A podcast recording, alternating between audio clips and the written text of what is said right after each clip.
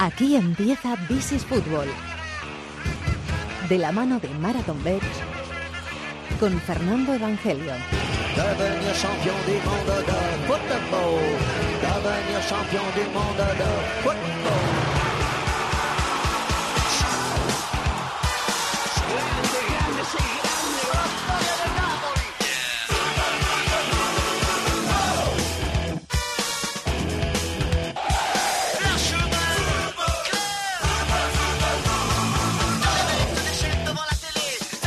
Tal? Bienvenidos al Rincón del Fútbol Internacional en la cadena COPE. This is Fútbol capítulo número 358. Por fin, vuelve la mejor competición de clubes del mundo. Ya está aquí la Champions, suerte para el Real Madrid, para el Barcelona y para el Atlético. Ya sabéis que la eh, ida de octavos se parte en dos semanas y la vuelta de octavos se partirá también en dos semanas. Turno esta semana para el Real Madrid en campo del Ajax de Ámsterdam. El miércoles habrá tiempo de juego, como también va a arrancar esta Champions, estos octavos de la Champions, en tiempo de juego el martes. Con parte del equipo de este programa de This is Football especial Champions para retransmitir el Manchester United, Paris Saint Germain y también el Roma Oporto aquí en directo a partir de las 9 de la noche en cope.es, aplicaciones móviles y también en la opción de audio de Movistar Liga de Campeones. Así que vamos a ello, vamos a analizar cada una de las cuatro eliminatorias que empiezan esta semana de octavos de final, también los 16 avos de Europa League con protagonismo español. Está ya preparado Chatón la producción, está ya preparado Colchero en la dirección técnica y esperándonos Maldini. Vamos con él, aquí arranca el rincón del fútbol internacional en COPE que se llama This is Football.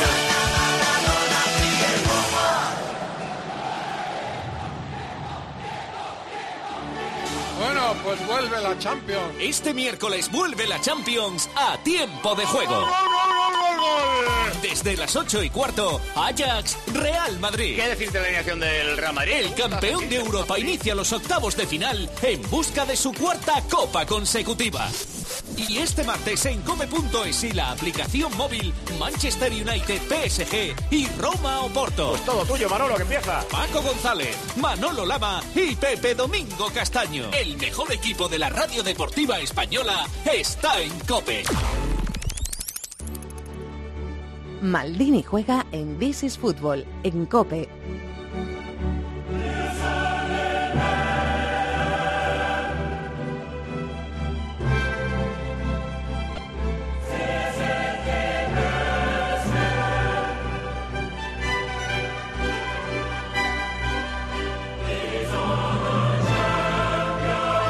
Ya está aquí la mejor competición de clubes del mundo, la Champions League, octavos de final, partidos de ida, primera tanda, porque la semana que viene será la segunda tanda. Ya está aquí el bar, que se va a estrenar en la Champions, así que Fouto hablará mucho de Champions a partir de ahora. ¿Qué tal, Maldini, maestro? Muy buenas, ¿cómo estás? Hola, ¿qué tal? Muy buena. Ya tenía ganas yo de escuchar esa musiquita ¿eh? de la Champions. La echábamos de menos, ¿verdad? Hombre, el fútbol nos entusiasma a todos, pero la Champions es una cosa muy especial. A nivel de clubes, eh, no hay, es que no hay nada ni comparable realmente a, a partidos como estos. Y fíjate, luego llegarán las semifinales, la final, los cuartos, pero octavos es un momento muy La, especial. la final porque en Madrid, en nuestra en ciudad, Madrid, Julio. en Madrid, en- exactamente, en el Metropolitano. Y digo que el que cae en octavos cae tan pronto que su temporada parece que queda realmente coja. Y son eliminatorias eh, apasionantes todas. Y vamos a analizarlas. Yo creo que, que la del Madrid, para mí, y ahora lo hablamos en profundidad, se, eh, se está cada vez eh, decantando más, tal y como están los dos equipos, en favor del Madrid, francamente. No, no me olvido de mis raíces conquenses, ¿eh? que nadie de Cuenca se me enfade, pero es que mi ciudad ya, es ya llevo la mitad de mi vida viviendo en Madrid, o sea que también soy madrileño. Y si no, llevamos la final a Cuenca de la Champions. ¿Te imaginas? Al estadio de la Fuensanta ¿Te sería, sería muy Sí, sí. bonito.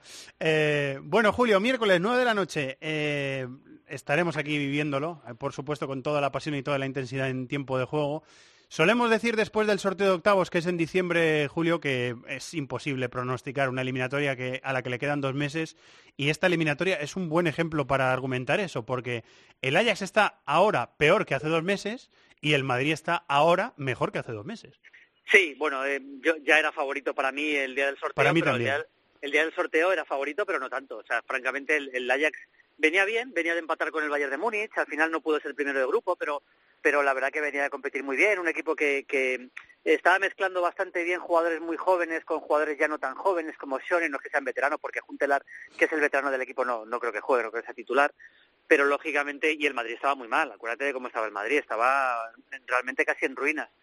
Pero de repente el Madrid ha crecido una barbaridad los últimos, los últimos mes y medio, desde el partido contra el Betis, que gana con aquel gol de Ceballos, que es aquel día que juega contra el Central, desde aquel día el Madrid ha crecido muchísimo desde el punto de vista físico, anímico, jugadores como Ramos, como Benzema, que está que se sale, ha mejorado Modric, ha mejorado Cross, y el equipo está muy bien, y el Ajax todo lo contrario, o sea, el que no haya visto el último partido, por ejemplo, contra el Heracles, eh, yo le ¿Es digo lo derrota por porque- 1-0? por- eh, pierde 1-0, pero es una cosa verdaderamente increíble. Sobre todo la o sea, primera parte, ¿eh? la primera parte sí, o es, sea, es tétrica. errores, es tétrica. eh, es tétrica, o sea, no, no recibe más goles porque es el Heracles, pero claro, te imaginas esto contra el Real Madrid y, y realmente no, no, no podría soportarlo el, el, el Ajax. Errores, errores también algunos no forzados. eh, a mí, por ejemplo, hay una jugada de Jong que le cuesta un penalti, que es un pase atrás, que directamente se la da al delantero, que yo creo que es un error eh, por ir demasiado sobrado y eso en la Champions no lo puedes permitir. Y luego errores de es que a este jugador ya se lo hemos visto más veces, ¿eh, Julio? Sí, sí, es un jugador. Es que el Ajax es un equipo que, como son jugadores técnicamente buenos, les gusta sacar la pelota y, y son jugadores un poquito blandos en eso, a veces pierden un poquito la pierden un poquito el, el- el norte en el sentido de que van demasiado sobrados y, y en Holanda les puede les puede ir más o menos bien. Dicho esto, hace poco les metió una goleada el Feyenoord, ¿eh? O sea que tampoco de vez en No cuando están se llevan algo- A- se Ahora llevan están mal, eso está claro. Sí, está muy mal. Y luego eh, Onana, el portero, tuvo dos, dos... Bueno, el gol es un regalo suyo, el gol del 1-0, que se acabó el partido. Es verdad que para un penalti antes, o rechaza, penalti. rechaza el penalti, pero... Sí, el, penalti, el penalti que origina la jugada esa de De Jong que yo decía. Pero luego, luego en la segunda parte comete otro error tremendo y luego los centrales, descoordinación, el, muy mal los laterales, jugó Christensen, pero ya tampoco Mazraoui está bien. En fin, que es un equipo que tiene que mejorar radicalmente para ya no solo eliminar al Madrid, sino para de verdad competir la eliminatoria contra el Madrid. Decía eh, Juan Castro, compañero de marca este domingo, que están preocupados con De Jong porque se fue con, con molestias al banquillo, lo sustituyeron al final del partido con el, con el Heracles. Creemos, tanto Juan, que tiene buena información de Holanda, como nosotros, creemos que va a jugar, ¿eh? Eh, creemos que De Jong va a estar listo. Sería Eh, lo normal, ¿no? Porque, porque es un futbolista que, a pesar de los errores que puede cometer, es, es, es el alma del centro del campo del Ajax, porque está jugando con Shone al lado. Shone, que a mí no me parece un medio centro, creo que tiene que jugar más arriba, pero más arriba juega Van de Beek también, que ayuda, lógicamente. Es que medio centro puro este equipo en realidad no tiene. Julio. No tiene, no tiene, porque tampoco De Jong, de Jong sí, eh, puede jugar de medio centro, pero es un jugador con condición, no es un jugador No, posicional. no es Busquets, para decirlo. No, no, es, un- es un futbolista que le gusta tocar y marcharse para recibir otra vez el, le- digamos, el balón. O sea, no es un jugador de quedarse en la posición. No entiende el puesto de, de pivote como, como lo podría entender, por ejemplo, Busquets o Casemiro, que siendo dos jugadores muy distintos, los dos son pivotes puros, ¿no? Digamos. Sí, sí.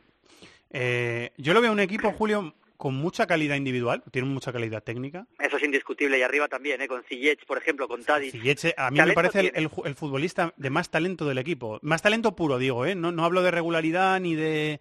Hablo de talento puro. Me parece el futbolista de más talento. Y hay muchos futbolistas que tienen mucho talento en ese equipo. O sea, Sí, calidad hombre, tiene, sí. calidad tiene mucha.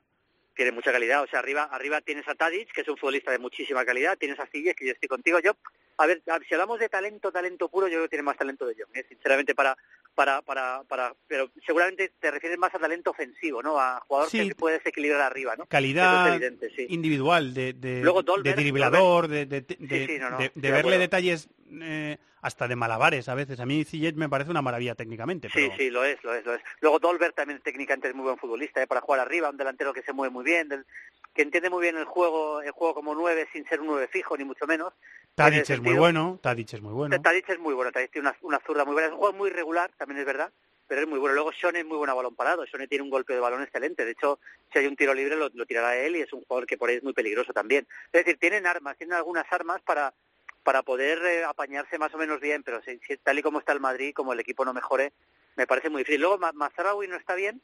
Eh, Ha eh, tenido problemas, pa- ha tenido problemas físicos, sí, pero parece Sí. que va a jugar, ¿eh? Parece que va a Sí, jugar. lo también. normal es que juegue, que no juegue Christensen, pero ellos tuvieron aquella goleada contra el Feyenoord que fue realmente un desastre el equipo y ese partido dejó secuelas, porque yo recuerdo que ese partido jugó Blin de lateral izquierdo y jugó Magallán, que acaba de llegar de central, y después de ese partido ya eh, Magallán ya no está, Blin ha, ha pasado a ser central y está entrando Tagliafico de lateral izquierdo, el, el ex independiente que es un buen lateral. Muy ofensivo, ¿no? También como, Muy como Christensen y como Mazraoui, son, son muy como ofensivos. todo el Ajax. Es que el Ajax tiene dos laterales que le gusta llegar, es un equipo muy ofensivo que, que, que no entiende yo creo que el- lo que es el, el fútbol desde el punto de vista de, de, de esperar atrás. Entonces eso, eso lógicamente contra un equipo que es superior como es el Madrid les puede pasar facturas. Si se van al ataque y dejan espacios, pues el Madrid les va a machacar. Y si, se- si esperan atrás al Madrid, defensivamente no están capacitados para aguantar un- eh, las embestidas de un equipo Sí, del nivel eh, del está mucho más incómodo eh, eh, defendiendo en campo propio que en campo rival. Eso Claro, es, claro, eso es claro, cierto. Pero hubo un detalle que a mí me llamó mucho la atención en los dos partidos contra el Bayern, que arriesgan tanto que muchas veces se van con, con seis, incluso con siete Sí, futbolistas sí. a morder a línea rival, casi al área rival. Y claro, el Madrid tiene a Modric, tiene a Cross, tiene a Ramos, o sea, para superar esa línea de presión tiene calidad el Madrid. Y una vez que Claro. superas esa, una vez que superas esa primera presión, eh, el Ajax tiene- puede tener problemas, ¿eh? Yo creo. No, de hecho, de hecho los tendrá. Yo lo que creo es que el Ajax eh, no sabe jugar de otra forma realmente. O sea, el Ajax está pensado para jugar a esto, tiene jugadores para jugar a esto, y si le empiezas a pedir a, a jugar... El único que puede hacer un poco esa labor es Van de Beek, pero le están poniendo más arriba. Pero si, si tú no le puedes pedir a Ziyech que, que trabaje sin balón muy atrás, o, a Tadic, que son jugadores bastante anárquicos, la verdad, muy técnicos, pero bastante anárquicos. Incluso el propio De Jong no es un jugador que tenga la, la fortaleza defensiva que necesita un equipo para competir contra un equipo superior como es el Madrid. Con lo cual, a ver, esto es fútbol, ¿eh? Puede pasar que en el partido de ida de repente el Ajax se ponga 1-0 y el equipo se crezca y al Madrid le entre la pájara, puede pasar, esto es fútbol, pero yo, mira, el día, el día del sorteo creo que di 70-30 para el Madrid y ahora yo doy 90-10 para el Madrid. Eso quiere decir, y, y esta- yo, eso quiere decir que de nueve eliminatorias, tal y como llegan, como mucho en una pasaría el Ajax. Yo doy más o menos. 70-30 ahora porque sabes que soy un tipo prudente. Sí, pero eh, es muy prudente, 70-30. O sea, ¿tú crees que eliminarían tres veces de 10 el Ajax, este Ajax a este Real Madrid? Probable- probablemente no, pero Pues, va, en mi propia prudencia. Va en mi propia prudencia. Eh, todo eso, Julio, con además con Benzema en plan superestrella. O sea, Benzema No, está a un nivel... Benzema, está a un nivel que, aparte que los centrales de Ajax no son rápidos, porque De Ligt, que tiene, buena, tiene, tiene algunas virtudes, pero desde luego rápido no es, o no es demasiado rápido, tampoco es que sea lentísima, pero no, no es tan rápido, y yo creo que Benzema, con la movilidad que tiene, si atrae a los centrales, deja espacios para que los aproveche Modric, que está jugando bastante más arriba, yo creo que eso lo está haciendo muy bien Solari, que es darle mucha más libertad a Modric, que, que no trabaje tanto cerca de Casemiro, sino que él llegue y espere un poquito más arriba también. Y bueno, es que el equipo está francamente bien. A mí Benzema ya sabes que me tiene enamorado futbolísticamente desde hace desde que le viene el Lyon. Ha tenido altos y bajos, hay veces que le he criticado mucho, porque es verdad, pero me parece un genio. Y a los genios, los genios al final siempre siempre sobresalen. Tenía un problema en el cuello, dice Chato, y no se ha entrenado, pero bueno, esperamos que esté. ¿eh? El miércoles esperamos que esté. Sí, tal y como es, para que para que Benzema se pierda un partido así, un jugador se pierda un partido así, Sí, tiene que ser algo tiene que gordo. ser una cosa muy gorda, no no creo que haya no creo que, que haya problema para que el Madrid saque prácticamente el equipo de gala, ¿no? Fíjate también en los, late- los laterales, yo va a jugar Reguilón y va a jugar Carvajal también por ahí, es que yo creo que eh, si te pones a pensar de verdad, yo creo que no habría ningún jugador del Ajax que fuera titular en el Madrid. Bueno, seguro que no, hay- no habría No, ninguno. ahora mismo no tiene. Que me pinta. apuras de Jong, pero tampoco, porque Casemiro tal y No. como está para el concepto futbolístico que tiene el Madrid. Entonces, bueno, que puede pasar, que esto es fútbol, pero ahora mismo yo lo veo lo veo bastante desequilibrado, francamente. Muy bien, pues lo vamos a disfrutar, a contar y a, y a ver, por supuesto. Y a el- disfrutar, y a claro, por disfrutarlo supuesto. el miércoles. Así que aquí te esperamos, maestro. Muchas gracias. Muy bien, un abrazo. Pasión por el fútbol internacional. This is Fútbol en COPE.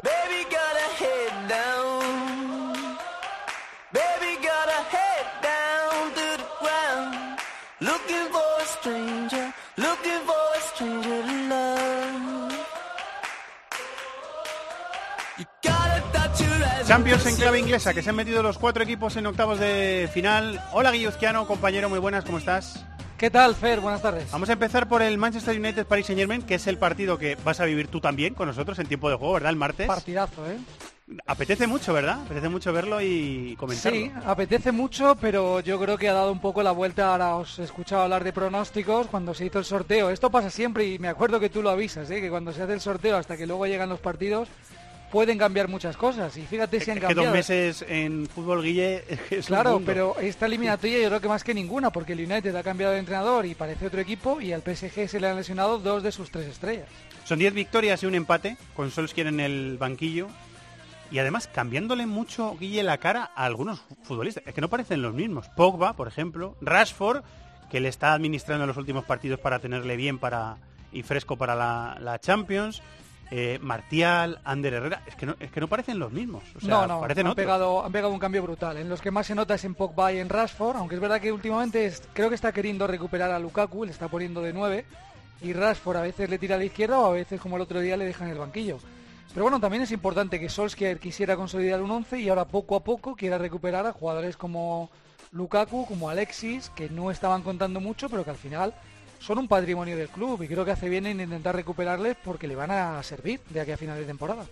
Eh, está jugando con Pogba normalmente más adelantado, le mete de media punta por detrás de, del punta que puede ser Rashford, está usando a Lukaku también, como dices, y además Lukaku respondiéndole. Pero a veces cuando el, cuando el rival es un poquito más granítico, más sólido, mete a Pogba como interior y refuerza un poquito el medio del campo. ¿Puede ser lo que haga Sí. contra, el, contra el PSG también? Sí, bueno, yo creo que al final es un sistema un poco mixto, ¿no? Eh, depe- los, los números al final dependen de dos o tres metros más adelante o más atrás. Porque en algunos momentos parece que Pogba es interior, izquierdo a la altura de Ander Herrera, pero es obvio que cuando luego el United tiene la pelota es el que más se desengancha y el que más llega al área rival. El, el otro día, por ejemplo, en la jugada del gol contra el Fulham, del 0-1, más adelante que Lukaku, o sea que está pisando mucho más área, que es donde yo creo además que Pogba hace mucho daño cuando puede llegar al área contraria. Y De Gea sigue luciéndose, ¿no? De Gea Todos los partidos deja alguna intervención de mérito. Todos los partidos. Ya, ya sea porque le llegan mucho, como aquel día contra el Tottenham, o ya sea que le llegan en contadas ocasiones, como esta semana el Fulham, pero en todos los partidos deja alguna intervención de mucho mérito. Eh, tiene a Darmian y a Valencia, que son dos laterales lesionados. ¿Le puede hacer daño o en realidad Young y Shaw pueden, pueden desempeñar ese papel bien? Lo están haciendo bien también. Sí, yo creo que va, va bien servido. Además porque Valencia, que a mí me parecía el mejor lateral derecho con diferencia del equipo, últimamente no estaba bien, incluso cuando jugaba.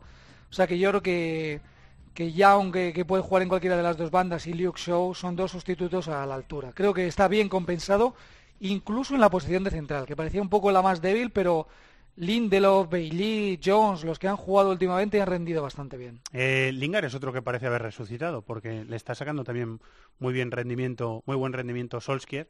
Ahí jugando, en la selección le hemos visto más como interior, jugando en la derecha más al ataque o jugando de media punta, enganchando por detrás de los dos de los dos de arriba y también lo está haciendo muy bien, ¿no? Un futbolista muy muy punzante, muy dañino, muy vertical. Es, es bueno. Muy Lingard. versátil, sí. A mí, a mí me gusta un poco más arriba. De interior me deja alguna duda, pero en cualquiera de las posiciones del 4-2-3-1, en la media punta o en las bandas, él no es un extremo, tiende a irse hacia adentro, pero puede jugar en la banda porque luego tiene capacidad defensiva para ayudar al lateral y tapar las subidas de, de jugadores de rivales. Pero creo que tiene que también pisar área y estar cerca de la portería contraria, que es donde es peligroso. Eh, Le voy a preguntar después al Lembal Negri, pero ¿cómo ves tú al PSG sin Neymar y sin Cavani? Pues hombre, muy disminuido. De tres estrellas se le han caído dos. Sobre todo, eh, bueno, Neymar no le vamos a descubrir ahora, pero Cavani me parece irreemplazable, porque eh, tienen un delantero suplente, Choupo-Moting, que a mí me deja muchas dudas. Creo que cuando le fichó el PSG todos nos preguntamos para qué le fichaba.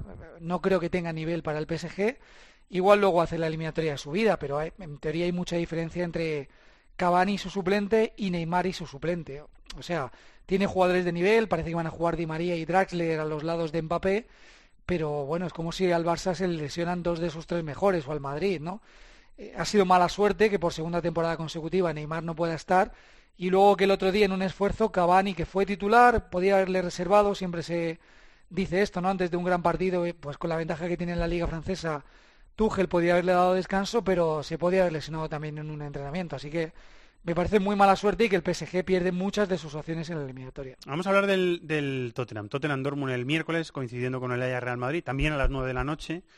El Tottenham al que yo llamo el milagro Pochettino, porque claro, es que primero elevar el nivel de los jugadores que tiene hasta donde lo ha elevado. Después mantenerles en el equipo, que no se le hayan ido ni Harry Kane, ni Dele Alli, eh, ni todos los grandísimos, Son Heung-min, ni todos los grandísimos futbolistas que tiene el, el Tottenham. Y después, sin haber, si- siendo el único equipo de la Premier que no ha fichado este verano, Guille, eh, mantener el nivel hasta el punto de estar todavía en la pelea por el título. Es que a mí- Sí, a mí me parece yo- milagroso. vamos. Yo, sinceramente, siempre que veo al Tottenham, eh, calculo los puntos de ventaja que tiene con el quinto, que ahora son 10. O sea, tiene muy cerquita a volver a asegurar plaza de Champions. Pero es verdad que el Tottenham está más cerca de pelear por la Liga, con City y con Liverpool, que por asegurar la cuarta plaza. y sin Harry Kane el último mes, lesionado. Claro, o sea, es que- sigue manteniendo un rendimiento muy alto, eso iba a decir, y sin Harry Kane, que decías, no fichó en verano. Pero es que cuando se lesionó Harry Kane yo pensaba que iban a fichar en invierno, porque está Sí, yo también. Jansen apartado, que, que es increíble, pero lo tiene apartado, y luego Llorente, que no contaba, últimamente ha empezado a jugar y ha empezado a rendir, que me parece meritorio para Llorente, pero es que no tiene más delanteros. Hyun-Min Son metiendo goles importantes. Me parece que tiene un mérito incuestionable lo de Pochettino por tener motivados a todos y por haber eh, superado las lesiones tan importantes que ha tenido. Mira, hablábamos del PSG con las lesiones de Neymar y de Cavani. Más graves han sido las del Tottenham y ahí sigue. Eh, sí, señor. Eh, hablamos del Dortmund con Alberto Rubio, compañero de marca, pero la pinta que tiene Guille es de eliminatoria bonita, ¿eh? Abierta, con goles, con alternativas. Esa pinta tiene. Luego ya veremos lo que, lo que hay. Bueno, sobre todo muy bonita por, por la propuesta de los dos, que es ofensivo. ¿no? Yo creo que el Dortmund ha pegado un pequeño bajón. Creo también que su técnico Fabre está dosificando jugadores. El otro día, por ejemplo, no jugó Royce.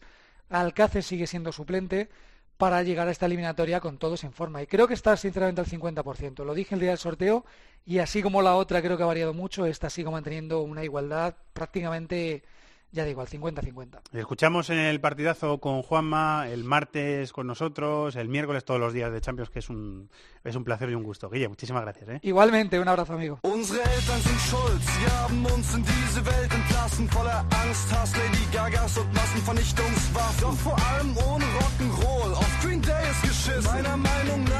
Enseguida cerramos el círculo hablando del Paris Saint Germain que se va a enfrentar en esa partido estrella que vamos a vivir en tiempo de juego en directo el martes a las 9 de la noche contra el Manchester United en el Old Trafford. Pero bueno, por, por afinidad cercana, hemos hablado del Tottenham, vamos a hablar del Dortmund. Alberto Rubio, compañero de marca. Hola, Alberto. Hola, muy buenas, ¿qué tal estáis? También con muchas ganas, ¿no? De afrontar esta eliminatoria que tiene una pinta para el espectador neutral, tiene una pinta estupenda, Alberto. Sí, yo creo que es quizá con la de Roma y Porto eh, la eliminatoria con un pronóstico más eh, incierto. Quizá estaba un pelín más desnivelada a favor del Tottenham el día del sorteo, pero yo creo que al final las bajas de Kenny Ali eh, van a, pesar mucho, igualando la eliminatoria, aunque el Dortmund también tiene una baja, la baja más importante que yo creo podría tener, que es la de Marco Royce para el partido de ida. que se lo hizo en Copa, ¿no? Eh, una, es una noticia que ha pasado, yo creo, más desapercibida entre otras de Champions más pomposas, la baja de Cavani y de Neymar para el Paris Saint Germain. Ha habido otras noticias que se han... eh, duda, es duda de Jong y también ha salido mucho por ahí, que es duda de Jong contra el Madrid. De este se ha hablado menos, pero va- vaya baja que tiene el Dortmund, ¿eh? Porque es, ha sido importantísimo Royce en el rendimiento del equipo las los últimos meses. Sí, es, es curioso. Royce coincidió con Favre cuando inició su carrera en el Borussia Mönchengladbach. Consiguió sacar su mejor nivel en el Gladbach de Lucien Favre y ahora lo estaba haciendo también en el, en el Borussia Dortmund. Se cumplía precisamente un año desde la reaparición de, de Royce con el Borussia Dortmund después de esa lesión que tanto tiempo le tuvo fuera y ahora vuelve a recaer. Siempre ha tenido mala suerte con las lesiones.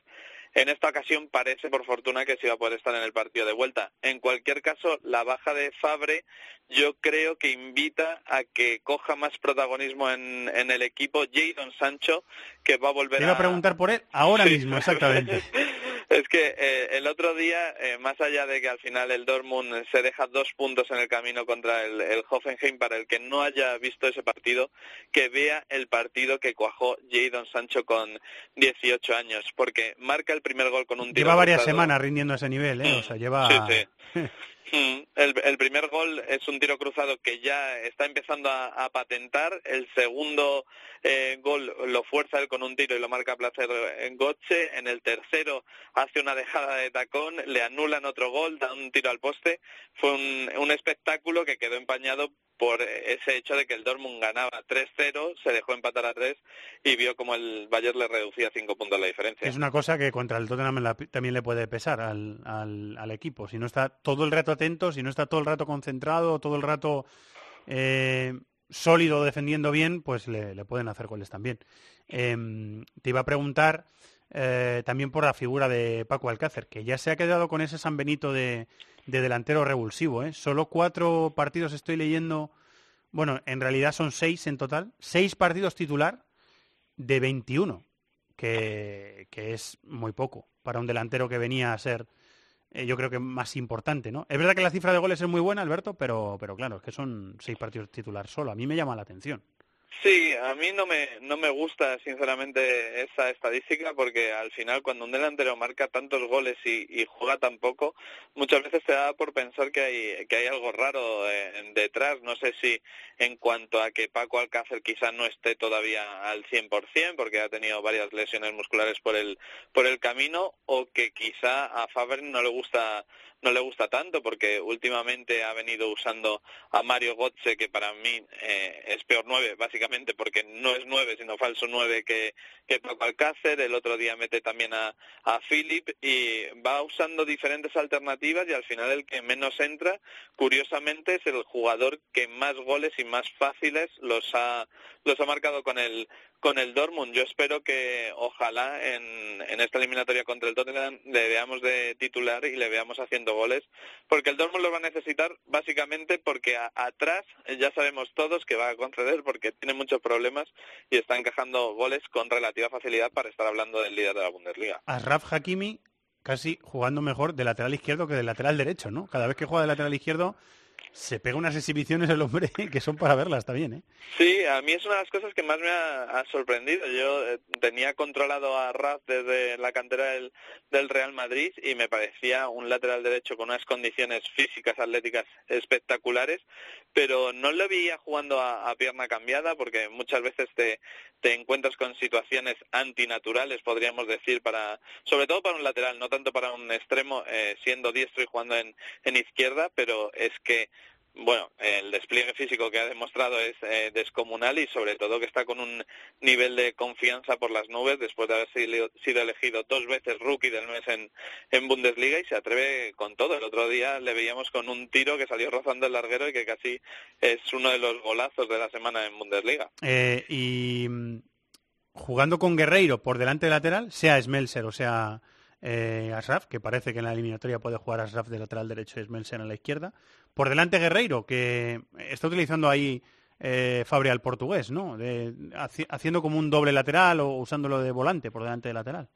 Sí, cuando estaba en, en el Gladbach a Fabre ya veíamos que le gustaban mucho esas figuras del, del doble lateral o, o de extremos un tanto indescifrables que eh, no están del todo pegados a la banda, sino que entran por dentro, luego salen por, por fuera, que, que la defensa no, no los tiene bien fijados las Sí, que son más difíciles marcas. de defender, ¿no?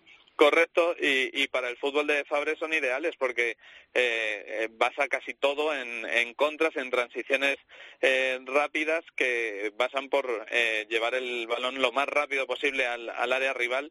Y yo creo que en eso Guerreiro es un, es un fenómeno porque es rapidísimo, se asocia, es un futbolista que se asocia bien, que, que toca, busca la pared y busca el, el espacio y que para haberse criado como lateral izquierdo en las filas del Lorient y de la selección portuguesa tiene bastante, bastante gol. Eh, y por último, las bajas en defensa. ¿Qué provocan que Weigel esté jugando de central? Está jugando de central el mediocentro alemán. Sí, eso es un eso es un desastre. Por eso decía antes que eh, va a necesitar de los goles de Alcácer, de Sancho, del del que sea, porque al Dortmund eh, le llegan muy fácil y le está, está encajando goles con, con bastante facilidad que han provocado que sean ya tres tropiezos consecutivos por primera vez en la en la temporada. Además encajando tres goles contra el Werder Bremen, tres goles contra el Hoffenheim y es que eh, Weigel, que se inició como mediocentro defensivo, no da ninguna garantía porque no es su posición y porque yo creo que también está muy lejos de, de esa forma que le vimos en el año 2016 porque las lesiones le han, le han lastrado mucho. No está Kanji, que es el, el mejor defensa que tiene este equipo Sí, y al final va probando con Diallo, va probando con Toprak, pero ninguno le convence y de ahí que haya optado por meter a, a Kanji. Eh, una opción de futuro es la de Valerdi, que ha llegado en el mercado invernal, pero está disputando el Sudamérica Sub-20 y no va a jugar contra el Tottenham y yo creo que le va a costar también entrar en equipo por lo menos hasta la próxima temporada. Podría estar también en la vuelta que quedan tres semanas. Vamos a ver cómo se reincorpora, cómo se incorpora el argentino al equipo.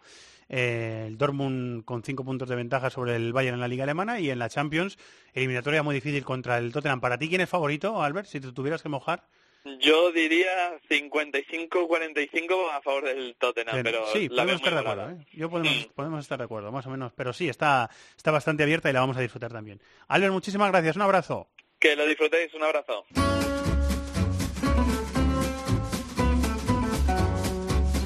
Estás escuchando This is Football en COPE.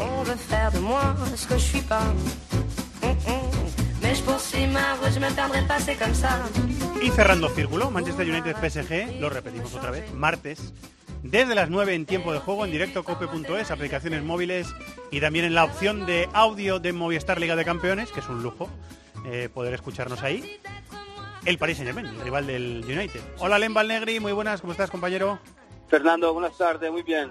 Decíamos que el Bayern, el perdón, el Dortmund tenía ventaja de 5 puntos sobre el Bayern en Alemania.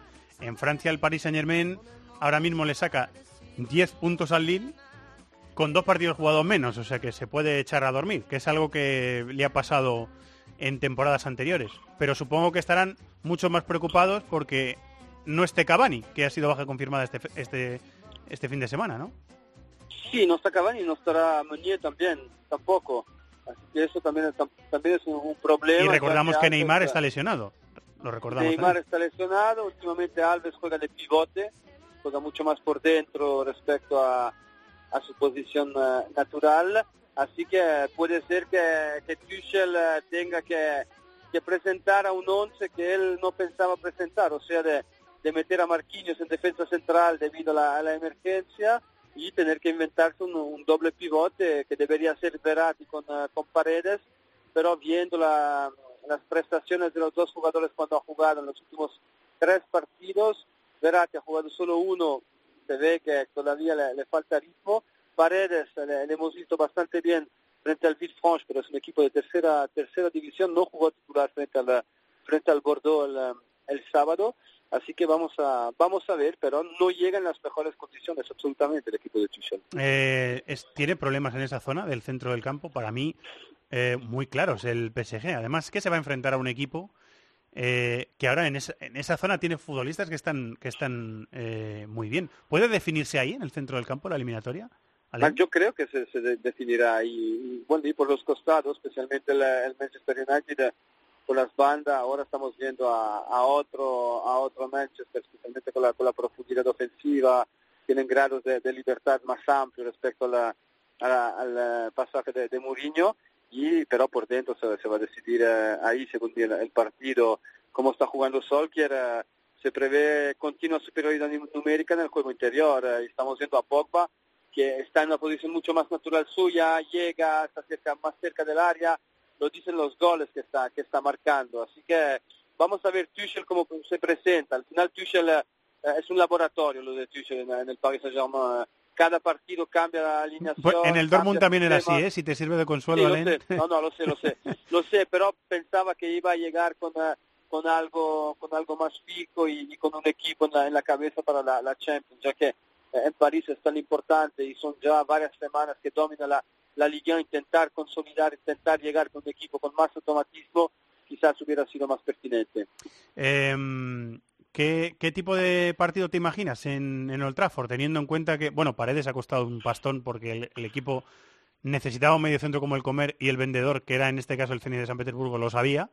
Intentaron fichar también otro, algún otro mediocentro o algún otro centrocampista y no pudieron, ¿no? Sí, intentaron con Acosta, jugador de la MLS, pero es más un enganche. Así que no sé, Tuchel que, que necesitaba fichando a otro a otro enganche, ya tiene bastantes jugadores que pueden jugar en esta en esta posición. Se habló de, de- del centrocampista defensivo también del, um, del Everton, que, que hubiera podido eh, venir a, a reforzar la, la medular con características relativamente, relativamente perdón, más, eh, más defensivas. Vamos a ver, yo creo que Paredes, eh, Paredes Verratti es una pareja muy complementaria que le puede dar mucho a este equipo. El problema es la condición atlética de los dos. Paredes Y que no han jugado meses- juntos prácticamente en ningún minuto, Exacto. ¿no? Y los automatismos que te hablaba que te hablaba antes. Yo creo que eh, en el París ya le, hemos hablado en, eh, en varios programas. En, en cuanto a planificación hay un problema porque Paredes no puede llegar al, al final de, de enero. En Rusia se para la, la liga pronto, pienso que la, la negociación ya estaba lanzada antes del final de año, Ajá. el jugador llega al final de enero sin ritmo, son dos meses que no juega, ahí hay un problema, después hay el factor mala suerte, Verratti se lesiona, esto evidentemente no, no se podía no se podía prever, pero siempre están llegando las, eh, las citas decisivas en las últimas temporadas, teniendo bajas eh, importantes. Y siempre ponemos el límite sobre la los errores de, de planificación. Eh, por la derecha tienen a, a tres laterales derechos, por ejemplo, y por la izquierda tienen a un y medio. Kurzawa son nueve meses que no juega.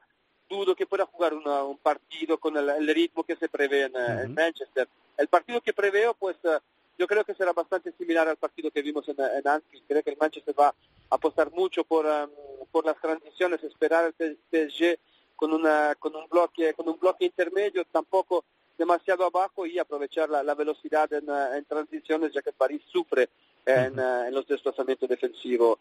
Van a apostar sobre el ritmo, duelo físico, el PSG en Lyon, creo que, que hemos visto los límites que puede tener este, este equipo cuando el nivel eh, en los duelos em, aumenta. Así que, bueno, habrá, habrá que ver, pero hablábamos, hablabais antes de, la, de diciembre, que quizás el Dortmund eh, tenía algo más que el Tottenham. Pues en diciembre, acordémonos que todo el mundo daba favor a, al Paris Saint-Germain claramente. ¿eh? Era el Manchester Sí. de Mourinho, eh, era gris, eh, era un buen sorteo, incluso en, en París decían que era un buen sorteo.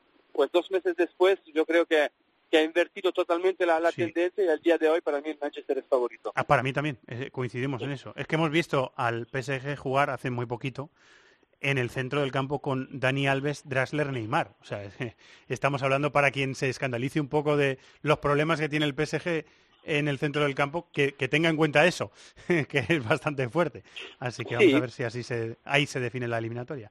¿Quieres decir algo más, Alen? ¿Te queda algo por, por comentar? No, no, muy impaciente de ver eh, solo empezar el partido, ya entenderemos muchas cosas. Muy bien, pues llegará y lo comentaremos. Muchas gracias, compañero. Un abrazo. Un abrazo, chao Fer, chao, chao.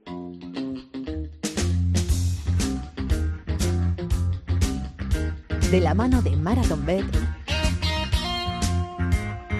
This is Football.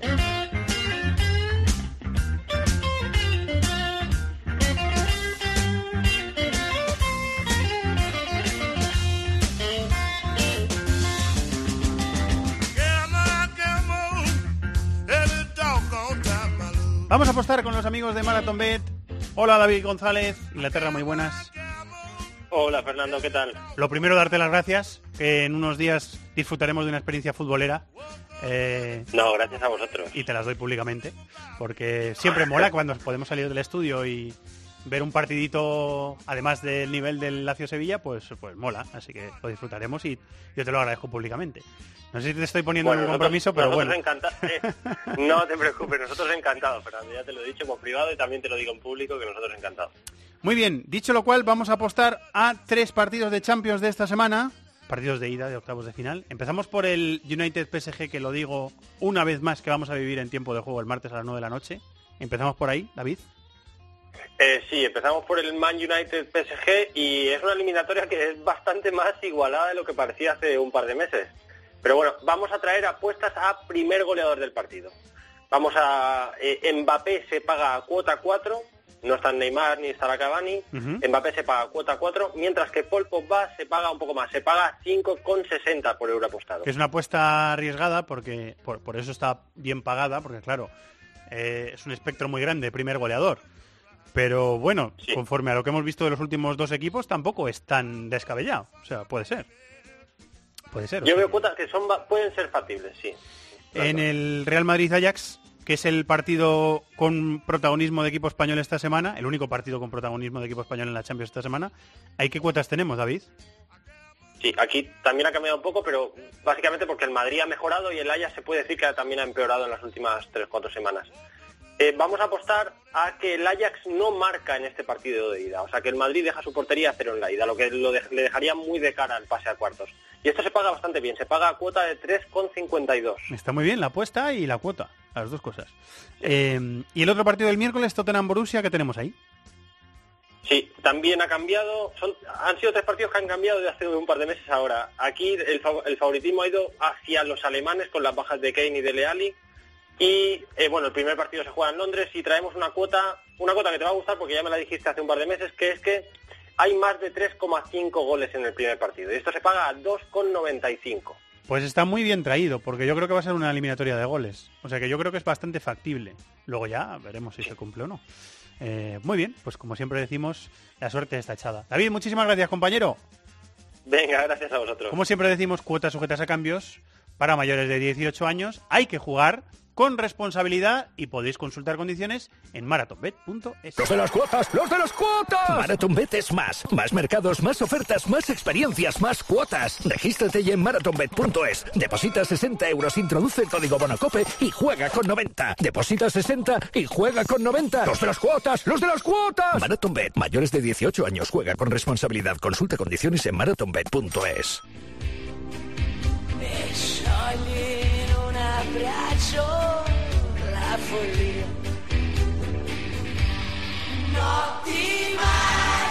Cristiano Ronaldo marcó un gol y dio otro y la Juve se impuso al Sassuolo 0-3 mientras espera recuperar a sus dos centrales titulares para la Champions. Ya le saca 11 puntos al Nápoles que no pasó del 0-0 en Florencia. La Lazio, rival sevillista, ganó 1-0 al Empoli. El pasado jueves sí llegará más descansado. 0-1 ganó el Inter en Parma, mientras el Milán venció 3-0 al Cagliari y la Roma también cantó un 3-0 a domicilio contra el Chievo. Hubo victorias de Atalanta, Torino y Frosinone y el Bolonia Genoa terminó con empate a 1.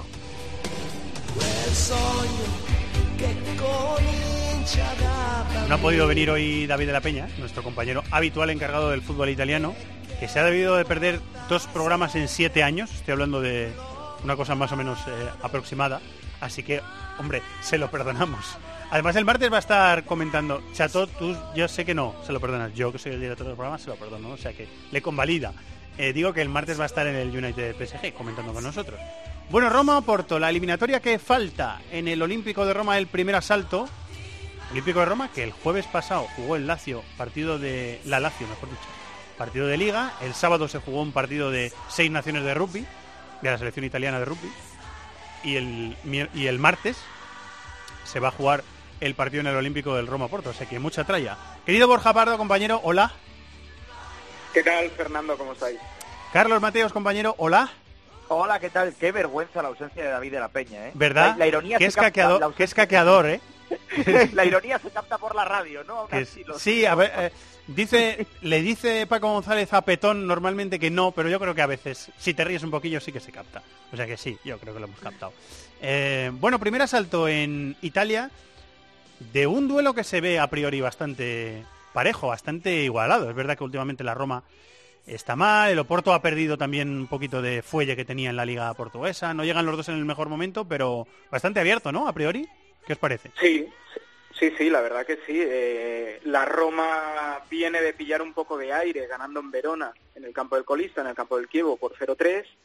La buena noticia para el equipo Rosso es la recuperación paulatina de Edin Seco, que se antoja eh, imprescindible para albergar la esperanza de clasificación del equipo romano. Y el Porto, lo decías bien, está perdiendo fuelle. ¿Y de qué manera? Porque viene con dos empates consecutivos en la Liga Portuguesa, el Benfica estaba muy mal, ha encadenado tres victorias consecutivas y ya está a un punto de los Dragones. Entonces, digamos que no llega a la eliminatoria en el mejor momento de ninguno de los dos conjuntos. Creo que en el mes de diciembre ya hicimos un cibercafé y más o menos estaban un 60-40 para la Roma. Sí, creo recordar que estaba más o menos por ahí el asunto, sí. Yo no sé tú, Fer, yo no sé Charlie, yo lo mantendría, creo que es un 60-40 para la Roma a día de hoy, por lo bajo, o sea, por el mal o el regular momento Porque de tiene a seco, pero no por mucho más, ¿eh? Exactamente. Sí, sí, te, te iba a decir eso. Creo que el fondo de armario del equipo romano es mayor y las individualidades, las estrellas del equipo Rosso, para mí tienen más caché y más nivel seguramente que el equipo que el equipo del Porto. ¿Cómo lo ves, Charlie? Yo quizás eso sea también lo que diga, pero sobre todo por las individualidades, ¿no? Porque hay jugadores que pueden llegar a ser importantes en un partido de estas características y que llegan en un momento en un momento bueno, ¿no? El caso de Seco lo decías, pero también, por ejemplo, el Sharawi, que está en un momento de forma, bueno, pues pues de lo más óptimo de la, de la temporada, ideal para para afrontar este tipo de partidos. Además, el equipo, bueno, pues eh, ha pasado momentos bastante peores de los que está pasando ahora mismo. Esa victoria por 0-3, quieras que no le puede, le puede dar confianza. Por cierto, a quien no haya visto el partido o no haya visto el resumen, que se mire el tercer gol que marca la Roma, que es un espectáculo, un contraataque maravilloso que culmina, que culmina Kolarov. Bueno, pues eh, el equipo tiene brotes verdes, ¿no? Que se diría, y en una eliminatoria de estas características quizás por eso pueda decantarse un poquito más para la Roma. Eso sí, yo creo que el Oporto, aunque es verdad que ahora no está en su mejor momento, solo dos victorias en los últimos cinco partidos de liga, eh, tiene un par de cosas eh, que le hacen quizás eh, más competitivo que hace algunas semanas. Me refiero sobre todo al fichaje de Pepe, ¿no? Pepe es un jugador que en estas batallas, de estas batallas ha jugado muchas, eh, al igual que Casillas, y que para afrontar este tipo de duelos y que a lo mejor no le pasa a Loporto como le pasó el año pasado contra el Liverpool en la eliminatoria que jugaron, quizás sí pueda ser un refuerzo, un refuerzo importante. Parece que ya se ha recuperado la Roma de ese 7-1 de la Fiorentina en Copa hace unos 10-11 días, que fue un palo durísimo. Eso fue un, eso fue un estacazo eh, tremendo. Como decía Charlie, se impuso al Kievo 0-3 este fin de semana. Hay un detalle del Oporto también que es llamativo, que se ha hablado mucho de Eder Militao, que lo tiene, si no prácticamente cerrado, cerrado el Real Madrid para la próxima temporada. Militao está jugando de lateral derecho, porque como ha llegado, como, como han repescado a Pepe de Turquía, que tenía un contencioso con su club porque no cobraba y ha tenido que salir, rescindió el contrato, salió, volvió a Porto y ahora la pareja de centrales, pareja de centrales bastante buena, diría yo, es Felipe Pepe y Militao está jugando de lateral derecho. O sea que y luego está el Esteles que lo quiere el Atleti. O sea que la línea, la línea defensiva del Oporto tiene bastante nivel.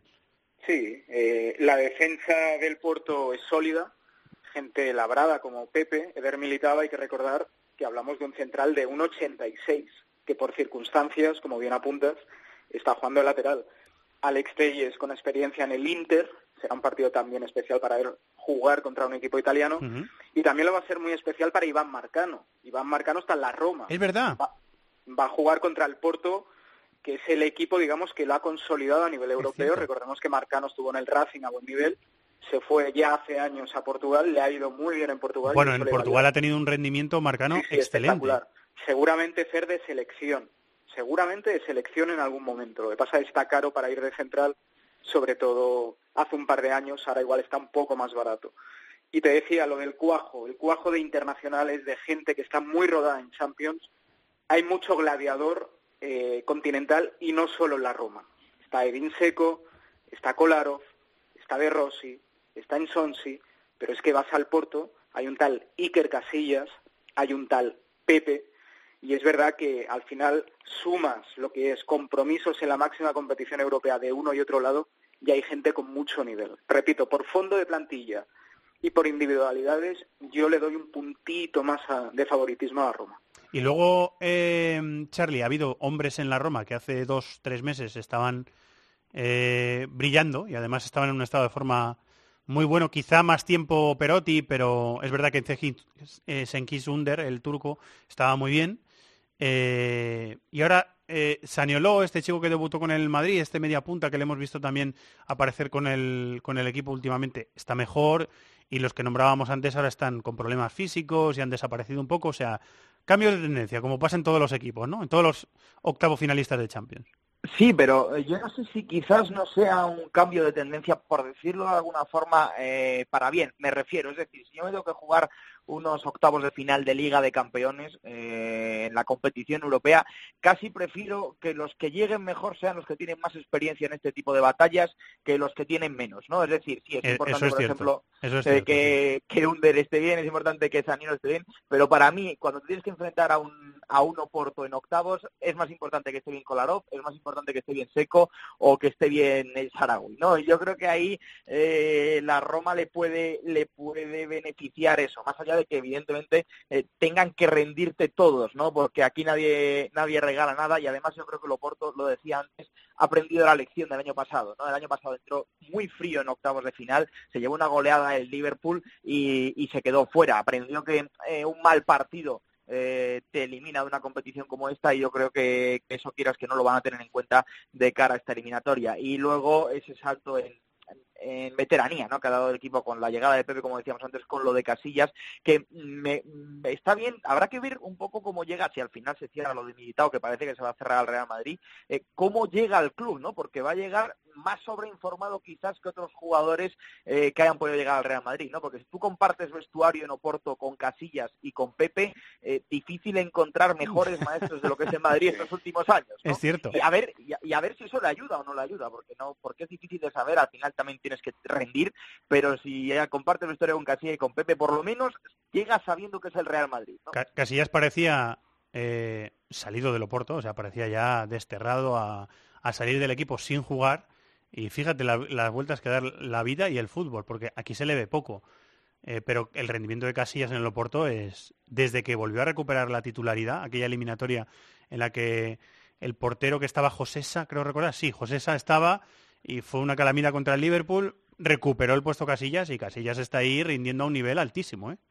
Porque fíjate, lo Fíjate que yo ¿eh? creo que a Casillas le ha ayudado un poco que se alejara el foco que había sobre él desde España. Puede ser. Yo creo que al principio sí es verdad que estaba todo el mundo mucho más pendiente de Casillas, de qué hacía Casillas, de los errores de Casillas, de los aciertos de Casillas. Y ahora eh, también le pasa un poco, le ha pasado a muchos jugadores. ¿eh? Es decir, por ejemplo, Iniesta cuando se va a Japón, todo el mundo estaba pendiente de Iniesta, de lo que hacía Iniesta, y ahora se ha alejado un poco el foco de Iniesta. Eh, y yo creo que a Casillas en este caso le, le ha beneficiado. Ya no está todo el mundo tan pendiente de cualquier cosa que haga Casillas y puede estar más tranquilo, puede desarrollar mejor su trabajo y eso probablemente no lo sé porque no lo puedo saber a ciencia cierta. Hay que saber un poco cómo es la mente de Casillas, pero yo creo que eso mal no le ha venido. ¿Alguna Sí, cosita más, Borja, para rematar? Segur- seguramente el que no estén siendo televisados los partidos de Portugal esta temporada, para bien o para mal también influye. Es decir, el Sí, año pasado, seguro. que sí se, tele- sí se televisaba, yo recuerdo cómo se potenciaba cualquier parada y al revés, cómo se potenciaba también desde ciertos sectores cualquier error de Casillas. Es una guerra que ha seguido abierta entre casillistas y no casillistas.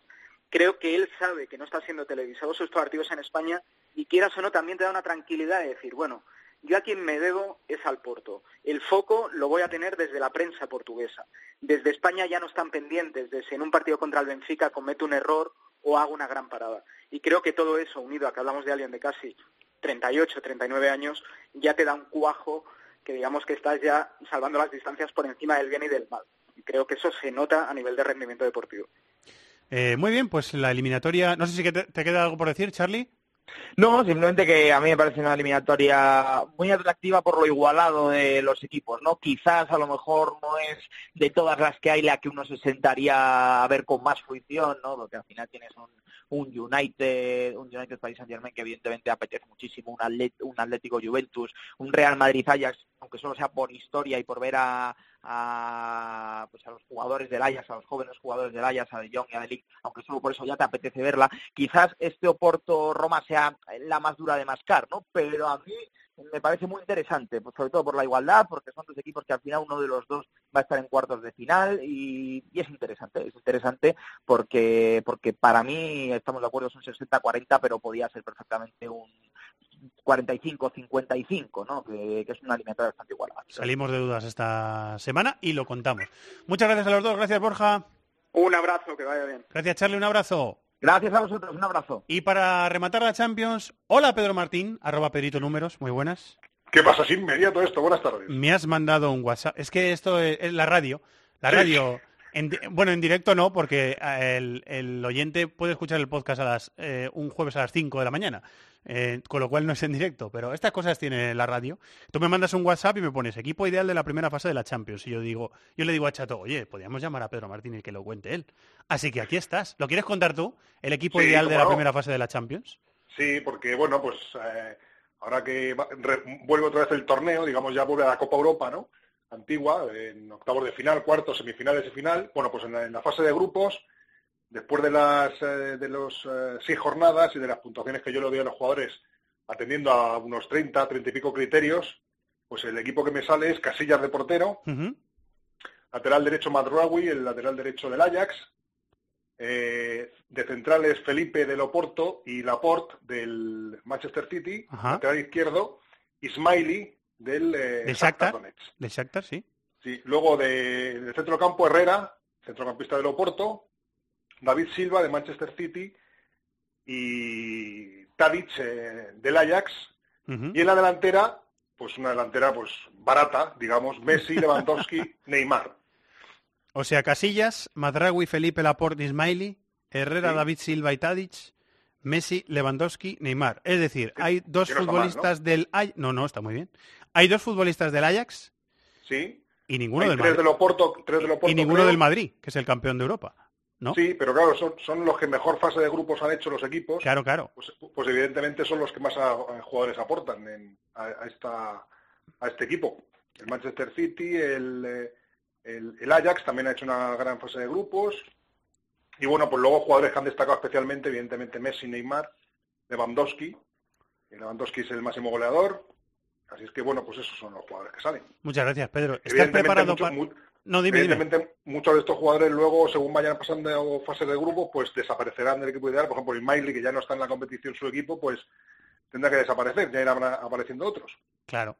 Y eh, además en eliminatorias será rendimiento distinto al de la fase de grupos, o sea que lo Por veremos. supuesto, por supuesto. Eh, te iba a preguntar si, si estás preparado para la llegada del bar a la Champions.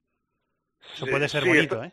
Sí, estoy preparado para darle caña también y, y bueno, pues que dentro de lo que cabe, pues que sea lo mejor para la competición, aunque ya sabes que a mí no me gusta y que me temo eh, polémica y gorda en estas eliminatorias que son a cara o cruz y que cualquier decisión es mucho más importante que lo que pueda suceder en un partido de liga. Pedro Martín contra Isaac Fouto, que es como Mohamed Ali contra pesos pesados, ¿eh? Frila y Manila también, pero en el estudio de tiempo de juego. Ay, madre, sí, Muy sí, bien, sí, pues lo disfrutaremos también. Que de eso, de eso también, de los pequeños piques también disfrutamos. Sí, efectivamente, de eso también vive el hombre, sí. Pedro, muchísimas gracias. Lo has mandado a tiempo, ¿eh? Muy bien, gracias. Un abrazo. Adiós, adiós. Los de las cuotas, los de las cuotas. MarathonBet es más. Más mercados, más ofertas, más experiencias, más cuotas. Regístrate ya en marathonbet.es. Deposita 60 euros, introduce el código Bonacope y juega con 90. Deposita 60 y juega con 90. Los de las cuotas, los de las cuotas. MarathonBet, mayores de 18 años, juega con responsabilidad. Consulta condiciones en marathonbet.es. We're not creative enough. We're not positive enough. It's coming home. It's coming home.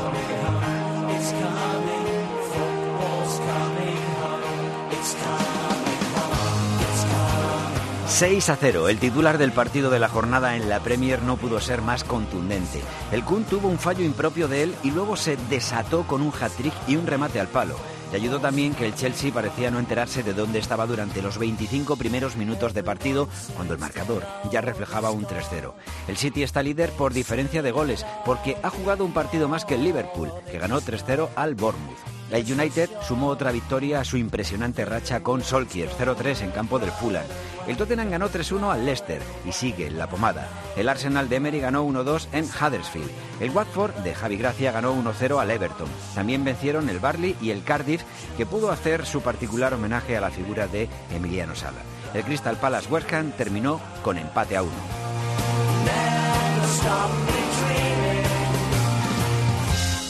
Está en Manchester para cubrir uno de los, quizá el gran partido de esta semana en la ida de los octavos de final de la Champions y estaba en Manchester para cubrir el gran partido del fin de semana en la Premier que fue el Manchester City 6, Chelsea 0. Hola Dani Gil, muy buenas, ¿cómo estás? Hola, ¿qué tal, Fernando? Muy buenas. Muy bien. ¿Y ¿Vosotros? Sí, sí, lo sé, lo sé, que está en el Trafford. Está en el Tra- he, he dicho otra cosa, no sé si he dicho otra cosa. No, está, está en- estás en el Trafford, ¿verdad que sí? Sí, además estoy, estoy en, en uno de los palcos de Old Trafford con, con una vista privilegiada, la verdad. Haz una foto Eh, y no hay mándanosla. prácticamente... Sí, sí, sí, pues os la pasaré Y dentro de un ponemos rato, la no- foto de perfil del programa en, re- en redes sociales. ¿Ves? Que ves Eso- bien traído todo. Eso es. Pues la verdad es que es, es- es impresionante el, el estadio del Manchester United, Old Trafford, completamente vacío, la, la- la majestuosidad de este escenario y veo de fondo una, una pancarta que pone The Impossible Dream, el sueño imposible, que es precisamente lo que pensaron los aficionados del Manchester United hace dos meses cuando les tocó el Paris Saint-Germain en Champions y que ahora parece que todo ha dado un vuelco, son optimistas y se creen capaces eh, de todo, incluso hasta ser favoritos ante el PSG en esta eliminatoria. No me extraña, estaban a 11 puntos de la Champions cuando se fue Mourinho, cogió las maletas y se marchó. Y con Solskjaer está en posición de Champions, eh, cuarto y en, puesto de Champions. Así que no me extraña que estén optimistas en, en la cera roja de Manchester. En la zona blanca, en la cera blanqueazul de Manchester estarán contentos también, porque claro, la paliza que le metieron al Chelsea, sobre todo con ese 4-0 en los primeros 25 minutos, fue bastante llamativa, Dani.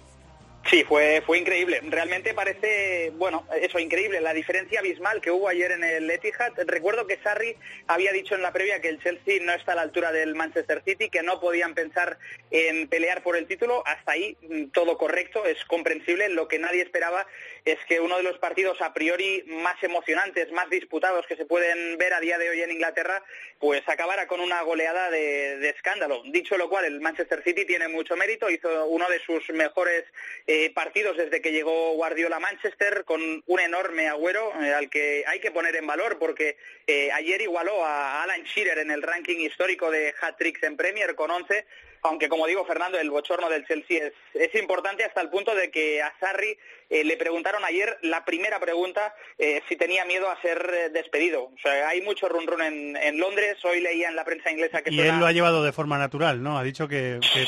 que- que- que- que es normal que, se le cuestione, ¿no? Sí, que no habla mucho con, eh, con el propietario, con Roman Abramovich, pero que no tiene ningún problema si, si le llama. Eh, ya te digo, mm, en las últimas horas incluso ha sonado el nombre de, de Frankie Lampard como posible relevo y veremos cómo, cómo acaba el italiano. Eh, recuerdo que de Guardiola además en más de una ocasión ha dicho eh, que merece que tengan paciencia con Sarri, que, que él en su primer año en Manchester, si recordáis, también sufrió mucho porque construir un equipo requiere su tiempo, pero como digo, no, no está nada claro lo que va a pasar con, con Sarri porque además el Manchester United tras esa racha impresionante en Premier ya le ha quitado la cuarta plaza.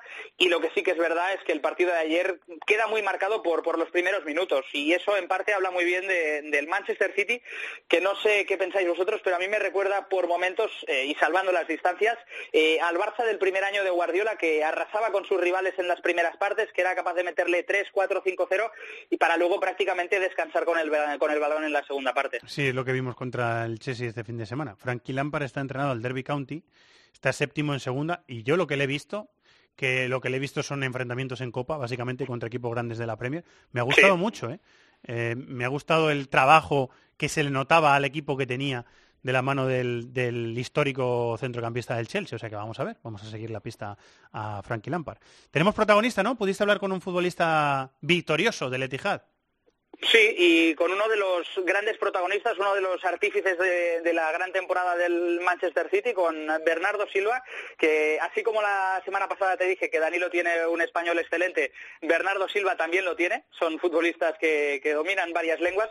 Bernardo Silva, un futbolista que, que está siendo imprescindible para Pep Guardiola. El viernes en rueda de prensa ya dijo que ahora mismo eh, el equipo es Bernardo Silva y 10 más. Se está haciendo una temporada brutal, sobre todo en esa posición de interior ante la baja de, de Kevin De Bruyne durante varias semanas.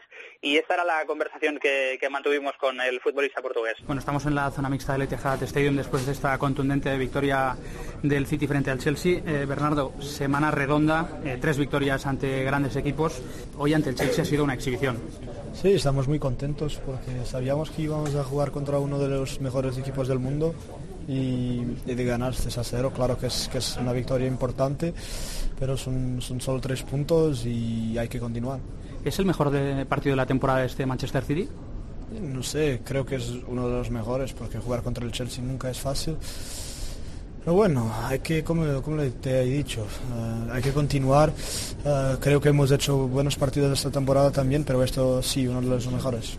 El Manchester City está demostrando que en el fútbol no solo es importante el qué, el resultado, sino el cómo. Eh, ¿Vosotros en el campo disfrutáis mucho jugando? Sí, disfrutamos porque nos gusta la, la forma de jugar, ah, intentando siempre presionar alto, tener el balón, hacer goles. Así que estamos muy contentos con la forma de jugar del equipo y hay que continuar a trabajar para intentar mejorar siempre. La derrota ante el Newcastle fue dura, pero este equipo demuestra que tiene mentalidad ganadora.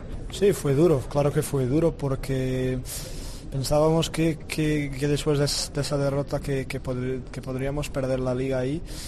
Así que fue duro, pero bueno, ahora estamos muy vivos y, y todo, todo se pasa bien para nosotros. El otro día dijo Pep Guardiola que ahora mismo el Manchester City es Bernardo Silva y 10 más. ¿Tú te sientes así de importante? No, y claro que es bueno de, de escuchar eso, pero todos los jugadores son importantes. Hay jugadores increíbles en este equipo y todos trabajamos mucho para, para intentar jugar lo más posible, posible e intentar ayudar al equipo. Así que yo soy uno más y lo voy a continuar haciendo. La última, ¿este Manchester City tiene techo? ¿Hasta dónde puede llegar? Bueno, creo que eso ninguna persona lo sabe, nadie lo sabe.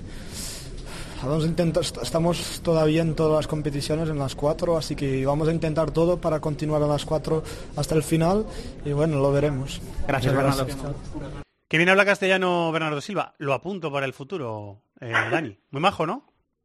Sí, sí, sí, la verdad es que es uno de los futbolistas, uno de los pocos futbolistas que hay en el Manchester City que partido tras partido eh, no tiene ningún tipo de inconveniente en pararse en la zona mixta, es un chaval súper majo, un futbolista tremendo, pero como persona la verdad es que un 10. Muy bien, pues que vaya bien el trabajo también esta semana. Te escuchamos la semana Muchas que viene. gracias. Gracias, Dani. Un abrazo. paso la fotografía, un abrazo, hasta luego. Venga, un abrazo. Hasta luego.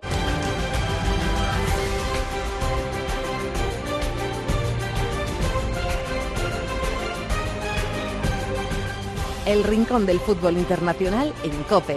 This is Football.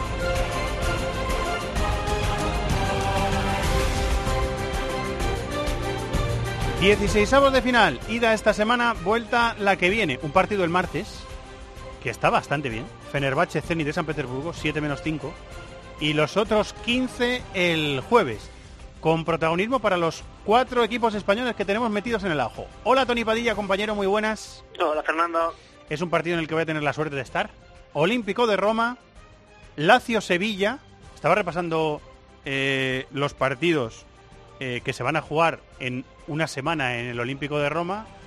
Partido de la Lazio de Liga el jueves. Partido de la selección italiana de rugby Seis Naciones el sábado.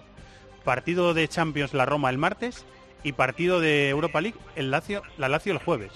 Así que el césped va a estar bastante mal, pero la- el, público del Olímpico va a poder disfrutar de varios espectáculos. Lazio Sevilla, suena partidazo, ¿eh, Tony? Es, es partidazo, yo creo que es uno de los partidos con el, con el mejor cartel, ¿no? Dos equipos que están luchando por meterse en Liga de Campeones la próxima temporada en, en competiciones tan importantes como es la Liga Española, como es la, la Serie italiana, y la Lazio además que, compite bien en esa competición. Recordemos que el año pasado solamente el Red Bull Salzburgo acabó cortando las, las alas de las águilas del equipo de, de Simone Inzaghi, que tiene muchos argumentos ofensivos, es realmente buen equipo, un equipo que compite bien, que, sabe a lo que juega, que solamente fue superado por el Eintracht Frankfurt en, ese grupo donde el equipo alemán lo tiranizó, pero se metió en la segunda posición de forma relativamente cómoda por delante del, del Olympique de Marsella, así tiene jugadores, tiene banquillo, yo creo que la noche le va a poner las cosas difíciles a este Sevilla, que hay que ver en qué estado de forma llega, ¿no? Porque recordemos que, que es un equipo, el, equipo de, de Machín, pues cansado, con una temporada muy larga. La Lazio pudo descansar porque jugó hace muchos días su, su partido de liga contra el Empoli, que lo decidió un, un viejo conocido de las aficiones españolas como es Felipe Caicedo de, de penalti. Era un partido en que incluso no, no jugaron algunos jugadores importantes como como Chiro Inmóvil o un Sergei Milinkovic Savic, que veremos si, si llega o no, o no llega a esta, cita, porque tiene molestias, pero es que tiene muchos argumentos eh, futbolísticos. Está la arriba, Lulich, eh, Joaquín Correa, ex, ex conocido también del Sevilla, eh, Leiva en el centro del campo, Berisha, jugadores experimentados en, en, en zona defensiva como Alex Sasuro, Achervi y Stefan Radu. Así que es un proyecto muy interesante el del conjunto romanista, con banquillo, con alternativas, un muy buen entrenador que es el hermano Simón Inzaghi, que recordemos que, que, llegó en un momento en que el equipo andaba mal, él estaba entrando a juvenil a primavera, desde entonces le ha, le ha dado una copa, lo ha metido siempre arriba en competiciones internacionales, así que duro de máxima exigencia, sobre todo porque el Sevilla las últimas semanas no anda fino, ¿no? Sufrió contra el Eibar, salvó un punto, pero da la sensación que se le empieza a... Lleva dos derrotas y un empate, ¿no? En los últimos tres partidos. Sí, es que es muy larga la temporada del, del Sevilla. Sí. Recordemos que, sí. que, ya llevan muchos más partidos en febrero que a, otros equipos no, españoles van a y jugar el Sevilla, el Tony, empezó el 26 de julio. Por con, la, mismo. con la prueba de la, de la Europa League, sí, sí. Lleva más de 40 partidos oficiales ya. Hay equipos de la Liga Española que cuando acabe el año, en, en junio, no habrán jugado 40 partidos. O sea, no, no, no, llegaron a la cifra de partidos que ya lleva el Sevilla porque se metió en cuartos de final de Copa, está vivo en Europa League superando tres eliminatorias previas y jugó una Supercopa de, contra el, el Fútbol Club Barcelona. Así que la exigencia de la temporada para Machín es altísima con lesiones y a ver cómo, cómo lo, pasa y, también este detalle que apuntaba, ¿no? Hay, hay campeonatos donde permiten que los equipos puedan descansar con cierta facilidad y la Lazio le ganó al Empoli la anterior pasada el, viernes, el viernes, así que ha descansado mucho el conjunto romanista. Romano, perdón, perdón, romano no, romano, romanista. Romano, no. Roma, romanista es el otro. Romanista. romanista es el otro. No se lo diremos a nadie de la Lazio, ¿eh? no te preocupes. No, no. Digo que uh, está, estaba mirando en la gacheta, en la previa del partido, que en teoría Inmóvil y Luis Alberto, los dos eh, baja, que es una buena noticia para el Sevilla. No, nunca queremos que la gente se lesione, pero dentro de lo malo, pues, eh, pues es una buena noticia para el Sevilla si no pueden estar esos dos en el compromiso del jueves en el Olímpico de Roma. A la misma hora, el otro equipo de Sevilla, el Betis, va a jugar contra el Stade de Rennes, que, eh, al que tenemos octavo en la Liga Francesa y que a mí, Tony, me parece un equipo súper raro, porque tiene fútbol, es verdad, tiene futbolistas eh, de una calidad tremenda que deberían estar en un equipo mayor por el nombre que tienen, Ben Arfa, O que ya han estado en el pasado. O que ya, que- sí, sí, por eso digo que, que su nivel es para estar en un equipo mayor. Me refiero Ben Arfa, por ejemplo, Clement Grenier, él es del, del Lyon, en Valle Nian, que está metiendo goles como churros, Ismail Assar, que este sí es muy joven, 20 añitos, y el año que viene va a jugar a un equipo mayor seguro. Eh, pero claro, tiene muy buenos futbolistas, pero luego tiene un rendimiento muy irregular durante la temporada. Por eso digo que es un equipo medio extraño. Y, y ya lleva todo, como los últimos 10 años, yo creo que, que el equipo bretón está siendo su constante, ¿no? Meterse en competiciones europeas, luchar por no bajar, llegar a finales de Copa y perderlas, a pesar que ha tenido una inversión más o menos estable siempre siempre detrás. O sea, que es un equipo que es que es difícil de, de- de imaginar cómo jugar. En fase de grupos parecía durante muchos momentos que se iba a quedar fuera, de repente consiguió reaccionar y se metió gracias a un último triunfo sufriendo contra, contra Astana. Eh, así que es difícil de medir este equipo y yo creo que tampoco nos equivocamos si decimos que el, que Betis tampoco no es un equipo al que le pueda, que puedas imaginar que, hará, ¿no? Porque es un equipo que es capaz de, de ir al Camp Nou y ganar, de ir a San Siro y ganar, de plantar cara y jugar partidazos contra el Madrid y luego se va al campo del Leganés y, y acaba desdibujado. Por tanto, también el equipo de Quique Setién es un equipo que de, idas y vueltas, un equipo que, que incluso como demostró en Copa contra el Valencia es capaz de diferentes escenarios dentro del mismo partido. Así que yo veo muy favorito conjunto bético, pero no me atrevería a decir que, que, no va a sufrir, porque es que si el, el Rennes se pone a jugar bien, tiene argumentos futbolísticos sobre todo arriba. Y son jugadores sobre todo lo- lo- lo- los Funó, Ad- Adriano No, en Valle Niang, el Ismail Azar que tú comentabas son jugadores con mucha velocidad y si Jaten Benarfa y Clement Granier les empiezan a suministrar balones y pueden correr, ahí pueden generarle problemas a un a un Betis que no cierra bien los partidos y que cuando le toca correr hacia atrás ahí sufre un poquito más, así que me parece que hay más eliminatoria de lo que se podría imaginar por el cartel de los equipos y haría bien que, que se tiende no de no ir confiado al estadio de los Bretones. Sí, porque el, el partido tiene su cierta exigencia, por lo que decimos, porque tiene jugadores de mucha calidad el, el Rennes. Eh, bueno, seguimos avanzando, compromisos de españoles, dos partidos a las nueve de la noche también. Eh, cae el Valencia de la fase de grupos de la Champions y se incorpora a esta competición en 16 de final y le va a tocar el Celtic de Glasgow, un equipo histórico al que tú conoces bien, Tony, que ha cogido un poquito más de ventaja en la liga escocesa en las últimas semanas. Sí, bueno, tenía un... eh, eh, eh, lo comentamos hace unas semanas, ¿no? Parecía un pelín irreal que, que el Rangers estaba muy cerca. Ah, tenía partidos pendientes, ¿no? Pero el Celtic tenía un partido, un partido menos siempre. Ah, vale. Y eso, y eso generó como un poquito una sensación un poquito de que no, no sab- sabíamos dónde estaba. Le, le saca seis puntos ahora al, al Rangers, porque ya se han puesto al día todos los equipos, tanto los equipos en Escocia con 25 partidos jugados.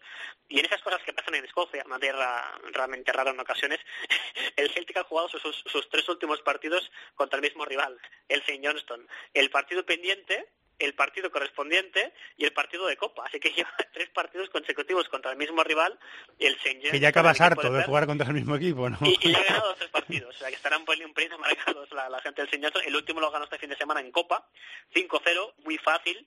Eh, y está a un nivel altísimo Scott Sinclair, el veterano inglés, amadísimo por la hinchada del, del Celtic. Volvió a marcar James Forrest, que es de lo mejor que tiene este equipo. Eh, esos dos son buenos, ¿eh?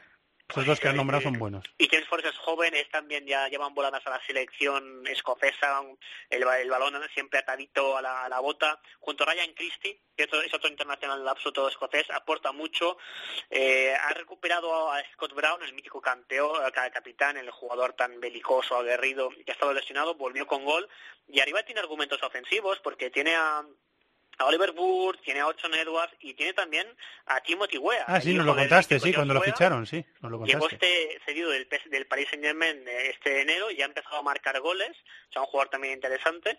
Y bueno, en principio creo que la Valencia es superior, pero el Celtic tiene más argumentos de lo que puede decir. Y está en un momento en dulce, ¿no? Desde que jugó el peor partido de la temporada casi, precisamente contra el Rangers, y perdió 1-0, lo ha ganado todo, ha demostrado que, que en principio camina con, con, con pie firme hacia lo que sería la octava liga consecutiva, ya ha ganado la Copa de la Liga, eh, está metido en cuartos de final de Copa y por tanto Brendan Rodgers, el entrenador norirlandés, ahora mismo aún aspira a una cosa que sería realmente bestia, incluso para los estándares de Escocia, que sería que en sus primeras tres temporadas ganar absolutamente todos los títulos. Sería el tercer triplete eh, consecutivo. Así que el Celtic veremos qué pasa, pero también yo creo incluso que si lo eliminan, se centran en sus competiciones y feliz, le va a tocar sufrir un poquito al Valencia, pero en principio creo que el Valencia es muy superior al conjunto escocés, pese a que es el, el equipo de fútbol de Escocia con más argumentos futbolísticos de largo. Nos deja el partido de ida también la eh, posibilidad de vivir la experiencia, aunque sea a través de la tele, de un partido europeo en Celtic Park, que es una, una salvajada. O sea que, o sea que muy bien, muy bien. Eh, lo disfrutaremos. Eh, y el último partido de un equipo eh, español en estos 16 avos de final de la Europa League, partido de ida, que la semana que viene ya hemos dicho que es la vuelta, es en Portugal, en otro gran estadio, en el, en el José Albalade de Lisboa, Sporting Club de Portugal Villarreal. Yo siempre digo, Tony, cuando hablo del Sporting esta temporada, que me parece casi épico que se recuperen de lo que venía en la temporada pasada, del follón de su presidente, la invasión de los ultras en la ciudad deportiva con agresión a varios jugadores, que Bruno Fernández estuvo diciendo varias semanas que se iba a ir, que se iba a ir. Bueno, Bruno Fernández se ha quedado, junto a otros que a mí me sorprenden que se haya quedado, como Bastos, se han quedado y el equipo está, para mí debería estar peor por todo lo que ha pasado, pero está, se está manteniendo bastante bien. Tiene mucho mérito lo que ha hecho Marcel Cage, el, entrenador holandés de, los Leoes, por lo que ha estado con el contexto a la perfección. ¿no? fue una temporada caótica, justo coincidiendo con la eliminatoria contra el Atlético de Madrid. Eh, empezaron los problemas, problemas judiciales del presidente, eh, duelo, debates para saber quién sería el, máximo mandatario del, conjunto. Luego, después de malos resultados, esa infame agresión con, objetos, con combates de béisbol y palos de los, de los ultras a jugadores, a más dos le, abrieron la cabeza, decía pues que, que todo pues y se iba realmente al grete. Y bueno, esta temporada es cierto que en Liga no andan bien porque están cuartos, por detrás incluso del Sporting de Braga, ah, lejos del líder, el Porto, están a nueve puntos, también por detrás del Benfica, con el que perdieron el derby hace poco, también perdieron el derby en Cuba, pero ganaron la Copa de la Liga, que fue un primer sí por penaltis por penaltis y eso ya les permitió pues animarse un poquito.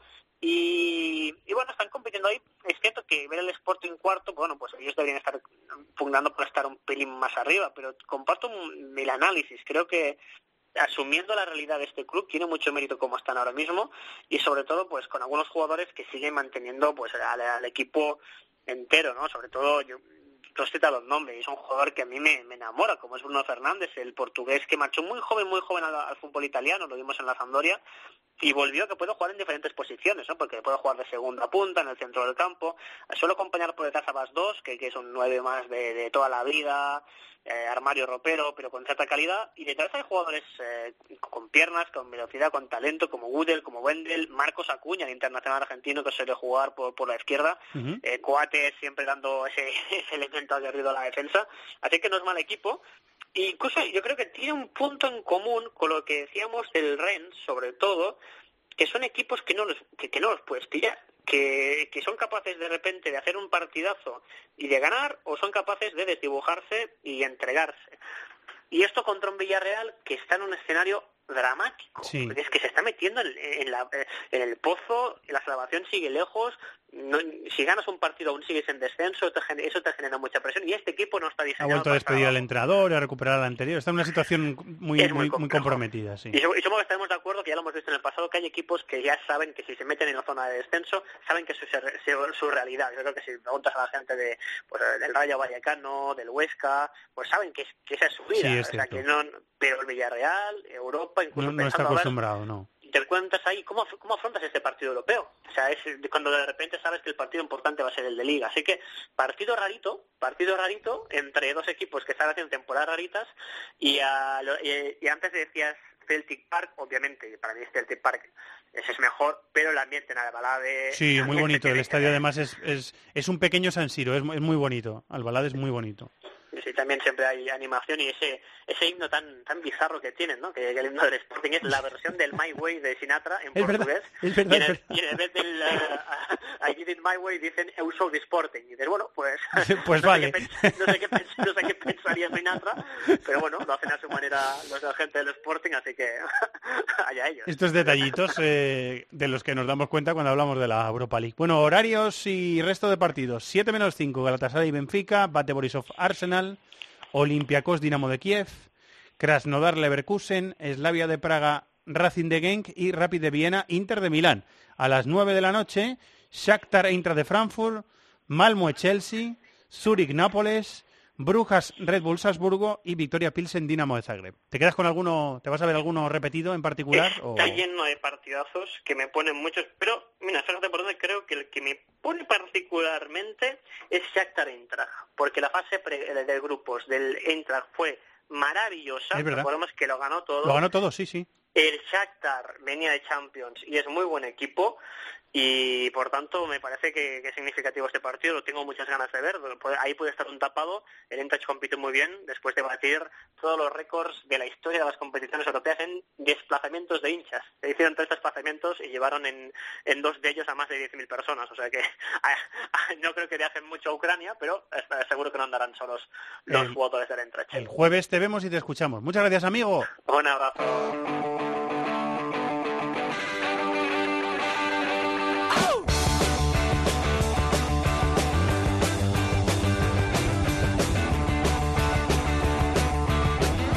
Pasión por el fútbol internacional.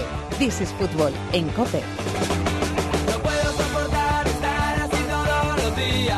Vamos hasta Nueva York, venga. Ariel Judas, compañero, muy buenas, ¿cómo estás? Hola Fernando, ¿qué tal? Muy bien. Bienvenido de nuevo. ¿Has podido descansar por lo menos unos días? Sí, sí, buenos días, sí, buenos días. sí.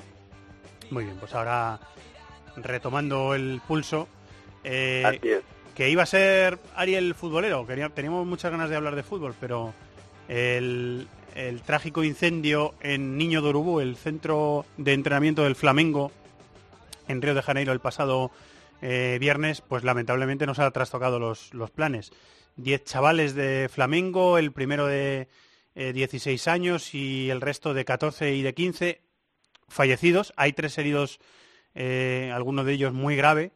Eh, y ahora, pues, a ver lo que se dice en Brasil. Las reacciones, lógicamente, de pesar y de condolencias, pero también eh, pendientes de las responsabilidades, Ariel, porque este, esta parte del centro de entrenamiento de Flamengo era la, eh, era la única instalación provisional que había. El resto estaba ya reformado, pero este sitio en el que dormían los chicos no estaba, creo, muy bien reglamentado. Así que vamos a esperar a ver qué se dice allí, ¿no?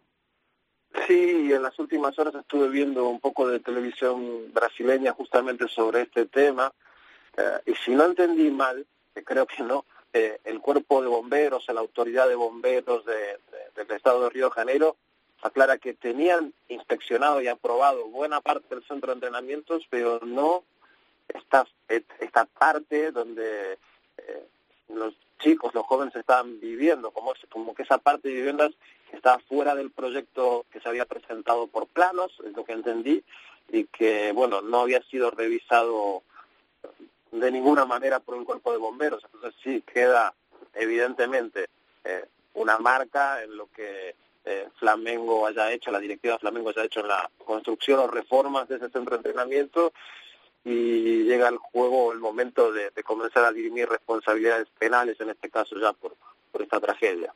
Eran chicos, como decíamos, de 14, 15 años, uno de 16, que iba, estaba a punto de cumplir eh, 17. Hemos visto a, a Lucas Paquetá, el futbolista que además ha sido compañero y amigo de Vinicius desde muy niños en, la- en las categorías de base de, de Flamengo, celebrar con mucha emoción su, su gol este fin de semana con el, con el Milan. Paquetá está rindiendo muy bien con el, con el Milan.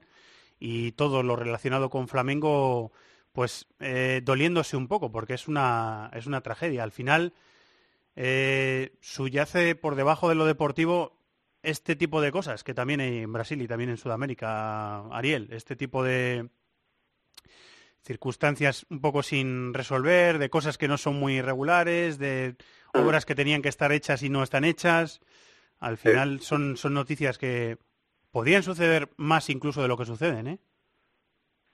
Eh, sí, absolutamente. Podrían ocurrir más de estas tragedias de las que de las que ocurren y lo que hay que tener en cuenta también, supongo, para la persona que nos está escuchando, que en el caso de estos clubes tan grandes sudamericanos como son Flamengo, Corinthians y tantos otros de, la primera división de Brasil o Racing Independiente, River Boca en Argentina, son pensiones, como se las llama allí en Argentina, enormes, albergan a, a muchísima cantidad de gente, el scouting que hacen este tipo de equipos en todo el país y en países tan vastos, sobre todo como es Brasil, Argentina también es un país geográficamente muy grande, pero Brasil mucho más, eh, hay gente de todas partes del país, incluso de afuera, no no no es extraño encontrar en, las pensiones de, equipos argentinos incluso jugadores africanos y demás, o sea, es un, es un mundo aparte, interesante, rico, que vale la pena eh, investigar y, conocer, pero claro, cuando ocurren este tipo de tragedias,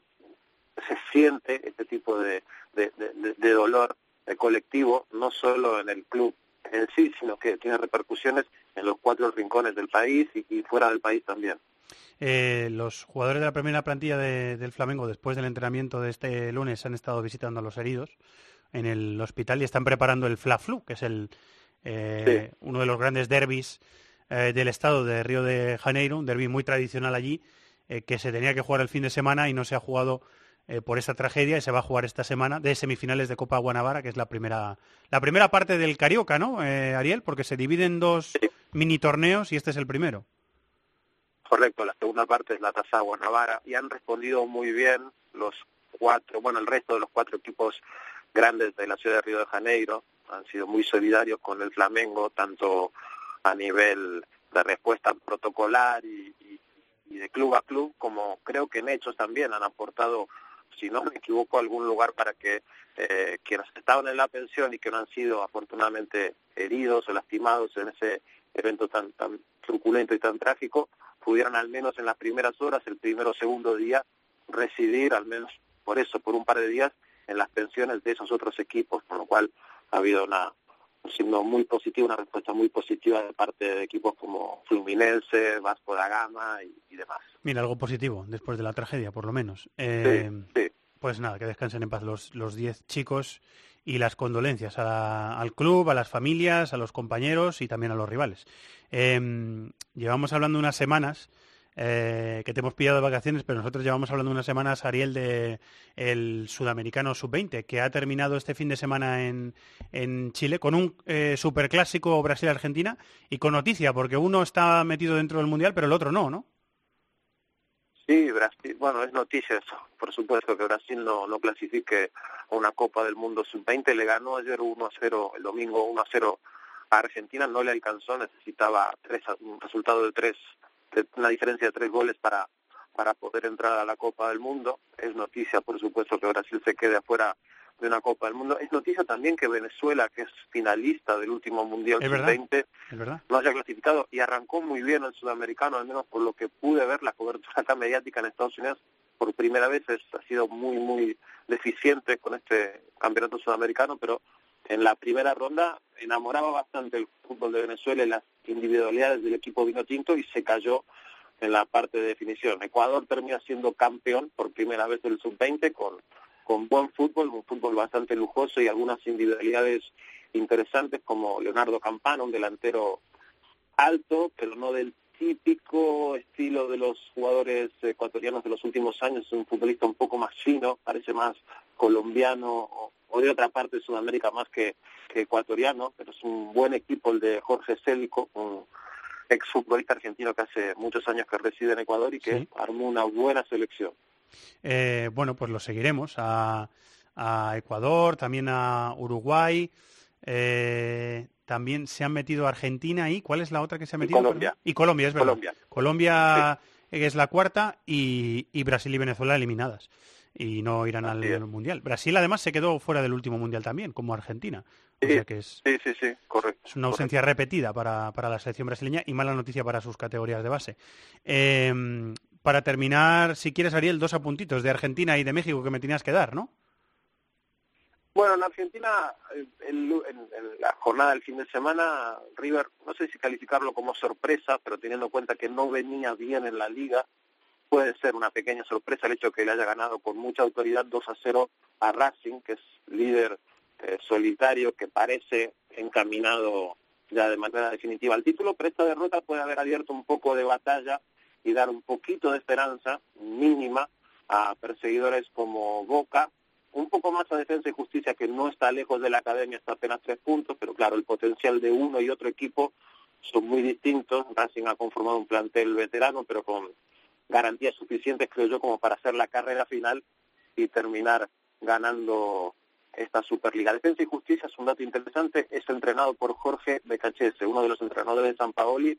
Su equipo está jugando muy bien, con recursos mínimos comparados con otros eh, equipos contendientes en la Superliga Argentina, pero ahí está, por encima de, solo por debajo de Racing, por encima de todo el resto, haciendo un muy buen fútbol y dejando una muy buena imagen que probablemente lo, lo pueda depositar a Becachese en otros destinos más importantes. Se habla ya de candidato firme a, a un par de equipos fuertes de la primera división argentina para la próxima temporada. Y en México se han cumplido ya seis jornadas del eh, torneo clausura y encontramos, como hace ya un tiempo, encontramos a los dos equipos de la ciudad de Monterrey, los Rayados de Monterrey y Tigres, luchando casi palmo a palmo, en lo que ya muchos anticipan que va a ser la final del campeonato. Está ahí, están muy bien los dos equipos, eh, los dos muy cargados de talento sudamericano, mm, más allá de lo que ha reclutado el MLS en los últimos meses, México y sobre todo estos dos equipos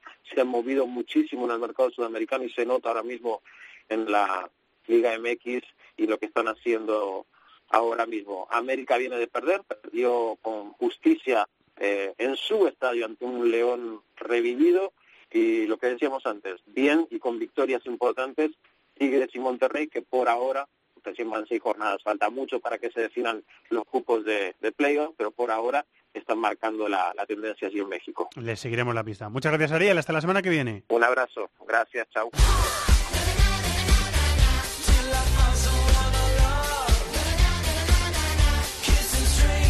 La combinada de Marathon Bet. Hola Chato, ¿qué tal? ¿Cómo estás? Hola Evangelio, muy bien. Eh, ¿Tienes tu apuesta? Sí, ¿Tienes la apuesta de David? Me ha llamado. venir? Me ha llamado y me ha dicho, oye, Te mi apuesta encargo. es esta, ya sabes que cada uno apostamos una y hoy me ha llamado para que apuntara por la suya. ¿Me dices tú primero la de David y luego yo digo yo la mía y luego tú la tuya? Perfecto. David ha apostado al calcio italiano, es experto en todo, pero sobre todo en Italia. Sí. Ha apostado al Atalanta Milan. Sí. Y ha apostado a que gana el Milan. Es el mejor partido del calcio de la próxima semana. Se juegan ahí el cuarto quinto puesto. Y ha apostado a que gana el Milan. Y eso se paga 3,98 a 1. Eh, 3,98 a 1. Eso Muy es. bien, pues es cuota alta. 4 a 1, sí. Y eh, la lucha por la Champions en Italia está preciosa, ¿eh? O sea que Eso. este partido es importante. sí. Por eso. Te digo el mío. Venga, por favor. FA Cup. Oh, Chelsea-Manchester United. buen partido. El mejor partido. ¿Estos son octavos o son cuartos? Ahora mismo Es ¿ves? quinta ronda. Sí, Quinta- pero creo que son creo que son octavos, pero lo voy a decir seguro cerciorándome ahora mismo. Es el partido más destacado. Ya me estás haciendo un spoiler de mi agenda, pero Eh, bueno, es el mejor partido de la FA Cup de esta ronda. Manchester United. Yo digo que gana el United Sigue en racha. y eso se paga 3,58 a 1. Muy bien. Pues yo me voy a ir a apostar a Alemania. Voy a apostar al Stuttgart Leipzig. Y digo que acaba 1-1 ese partido. Y eso se paga 7,30 a 1. Muy bien. Son octavos de final, ¿eh? Bueno, ahora me lo vas a decir. Ahora te lo digo yo. Muy bien, pues eh, la suerte está echada. Te cuento antes de que la suerte está echada que esa ¿Qué- combinada de esos pas- tres partidos, nos, nos llevamos? 104 euros por euro apostado. Muy bien, pues lo volvemos a intentar. Hay que intentarlo en la vida, amigo mío. Hay que intentarlo. Siempre. Cuotas, cuotas sujetas a cambios. Hay que jugar con responsabilidad. Para mayores de 18 años y podéis consultar condiciones en Los de las cuotas, los de las cuotas. MarathonBet es más. Más mercados, más ofertas, más experiencias, más cuotas. Regístrate ya en marathonbet.es. Deposita 60 euros, introduce el código Bonacope y juega con 90. Deposita 60 y juega con 90. Los de las cuotas, los de las cuotas. MarathonBet, mayores de 18 años, juega con responsabilidad. Consulta condiciones en marathonbet.es. Pues aquí estamos otra vez, cara a cara, mano a mano. Vamos a ver. Primero música, maestro. Hoy, bueno, escúchalo y a ver qué te parece. Venga. Hoy es diferente. Vale. Madre mía, qué tiempo. Es una cancionaca, ¿eh? Cuando yo iba, de estos tiempos que yo iba a Cats, a cerrar Cats, a las 2 de la mañana hasta las 6, un viernes. Ahí habremos coincidido algún día, seguro. Nacho Black está detrás de mí, está flipando. Hace tiempo, sí, hace unos añitos de Sí, esos, sí, sí. Pues esa canción la escuché hace un par de lunes en el coche cuando volví, a, eso, ¿eh? cuando volví a casa. Me gustó muchísimo. Es de esas canciones que no se olvidan. Y de O cuando llegamos a. Capital, Capital, Uh, la, Capital. la gran discoteca, Nunca Capital- llega- o nunca- Capital, mi capital, Nunca llega a entrar en Capital. que está en, en Atocha, para quien no lo sepa, está en Bueno, Atocha. Nunca entré. Y es una discoteca como de cinco plantas. Una discoteca muy grande. O sea, que te gusta la canción, tanto como a mí o... Sí, me, no me casi. retrotrae a tiempos eh, jóvenes, o sea que sí, está bien, está bien. Un poquito de nostalgia. Pues con, Es con bonito, esta, ¿no? con esta canción voy a hacer la agenda de esta semana. Te Dale, cuento amigo. todos los partidos, ya hemos hablado de Europa League y de Champions League en tres semanas. Fin de semana llegan los grandes partidos. En Inglaterra se juegan los octavos de final de la FA Cup, como ya hemos dicho, el partidazo Chelsea-Manchester United, lunes a las ocho y media. Además, sábado a las seis y media, Newport-Manchester City. En A Italia. ver qué hacemos, ¿eh? El lunes. Hacemos un is Fútbol a, las- gracia, ¿eh? a las 11 de la noche. ¿Te acuerdas cuando lo hacíamos? Sí, lo hacíamos. Vale, pues en Italia, en Italia abre la jornada 24 la Juve, el viernes a las 8 y media contra el Frosinone, sábado a la misma hora Atalanta-Milán, o lo que es lo mismo quinto contra cuarto, domingo a las 6 Inter de Milán-Sampdoria y a las 8 y media Nápoles-Torino y Roma-Bolonia. Bundesliga, jornada 22, viernes a las 8 y media Augsburgo-Bayern de Múnich, sábado a las 3 y media Stuttgart-Leipzig, domingo a las 3 y media Eintracht Borussia Mönchengladbach, lunes a las 8 y media Nuremberg Borussia Dortmund, líder. En Francia, jornada 25, la abre el rival del Barça, viernes a las 9 menos cuarto, Olympique de Lyon Guingamp, domingo a las 3 Lille Montpellier, segundo contra cuarto, y a las 9 de la noche Saint Etienne Paris Saint Germain.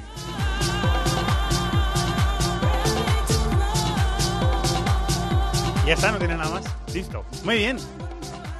Muy buenos recuerdos, ¿eh? Nos trae esta música. Muy bueno. De cuando éramos jóvenes. Ah, Muy jóvenes. Muy bien, Chato, muchas gracias, ¿eh? Hasta la semana que viene.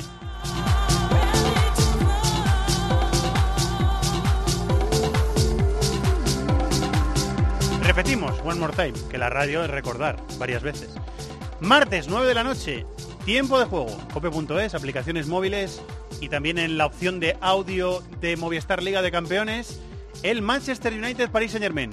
Y también eh, retransmitiremos el Roma Oporto, de, esas, de esos octavos de final de la Champions. El miércoles de nuevo tiempo de juego con el Real Madrid en campo del Ajax y también estaremos pendientes del Tottenham Dortmund. Jueves Europa League y ya no para la programación deportiva de Cope. Y como decimos siempre, incluido el programa de golf de Jorge Armenteros, eh, Ryder Cope, que ha vuelto a retomar su actividad recientemente, pues con ese programa también la mayor oferta de podcast de la radio española, de deportes y de no deportes. Muchas gracias a todos por estar ahí, gracias a Colchero y a Bravo en la dirección técnica. Un abrazo, adiós. En el correo electrónico thisisfutbol@cope.es, en Facebook nuestra página This is Fútbol Cope y en Twitter arroba Fútbol Cope.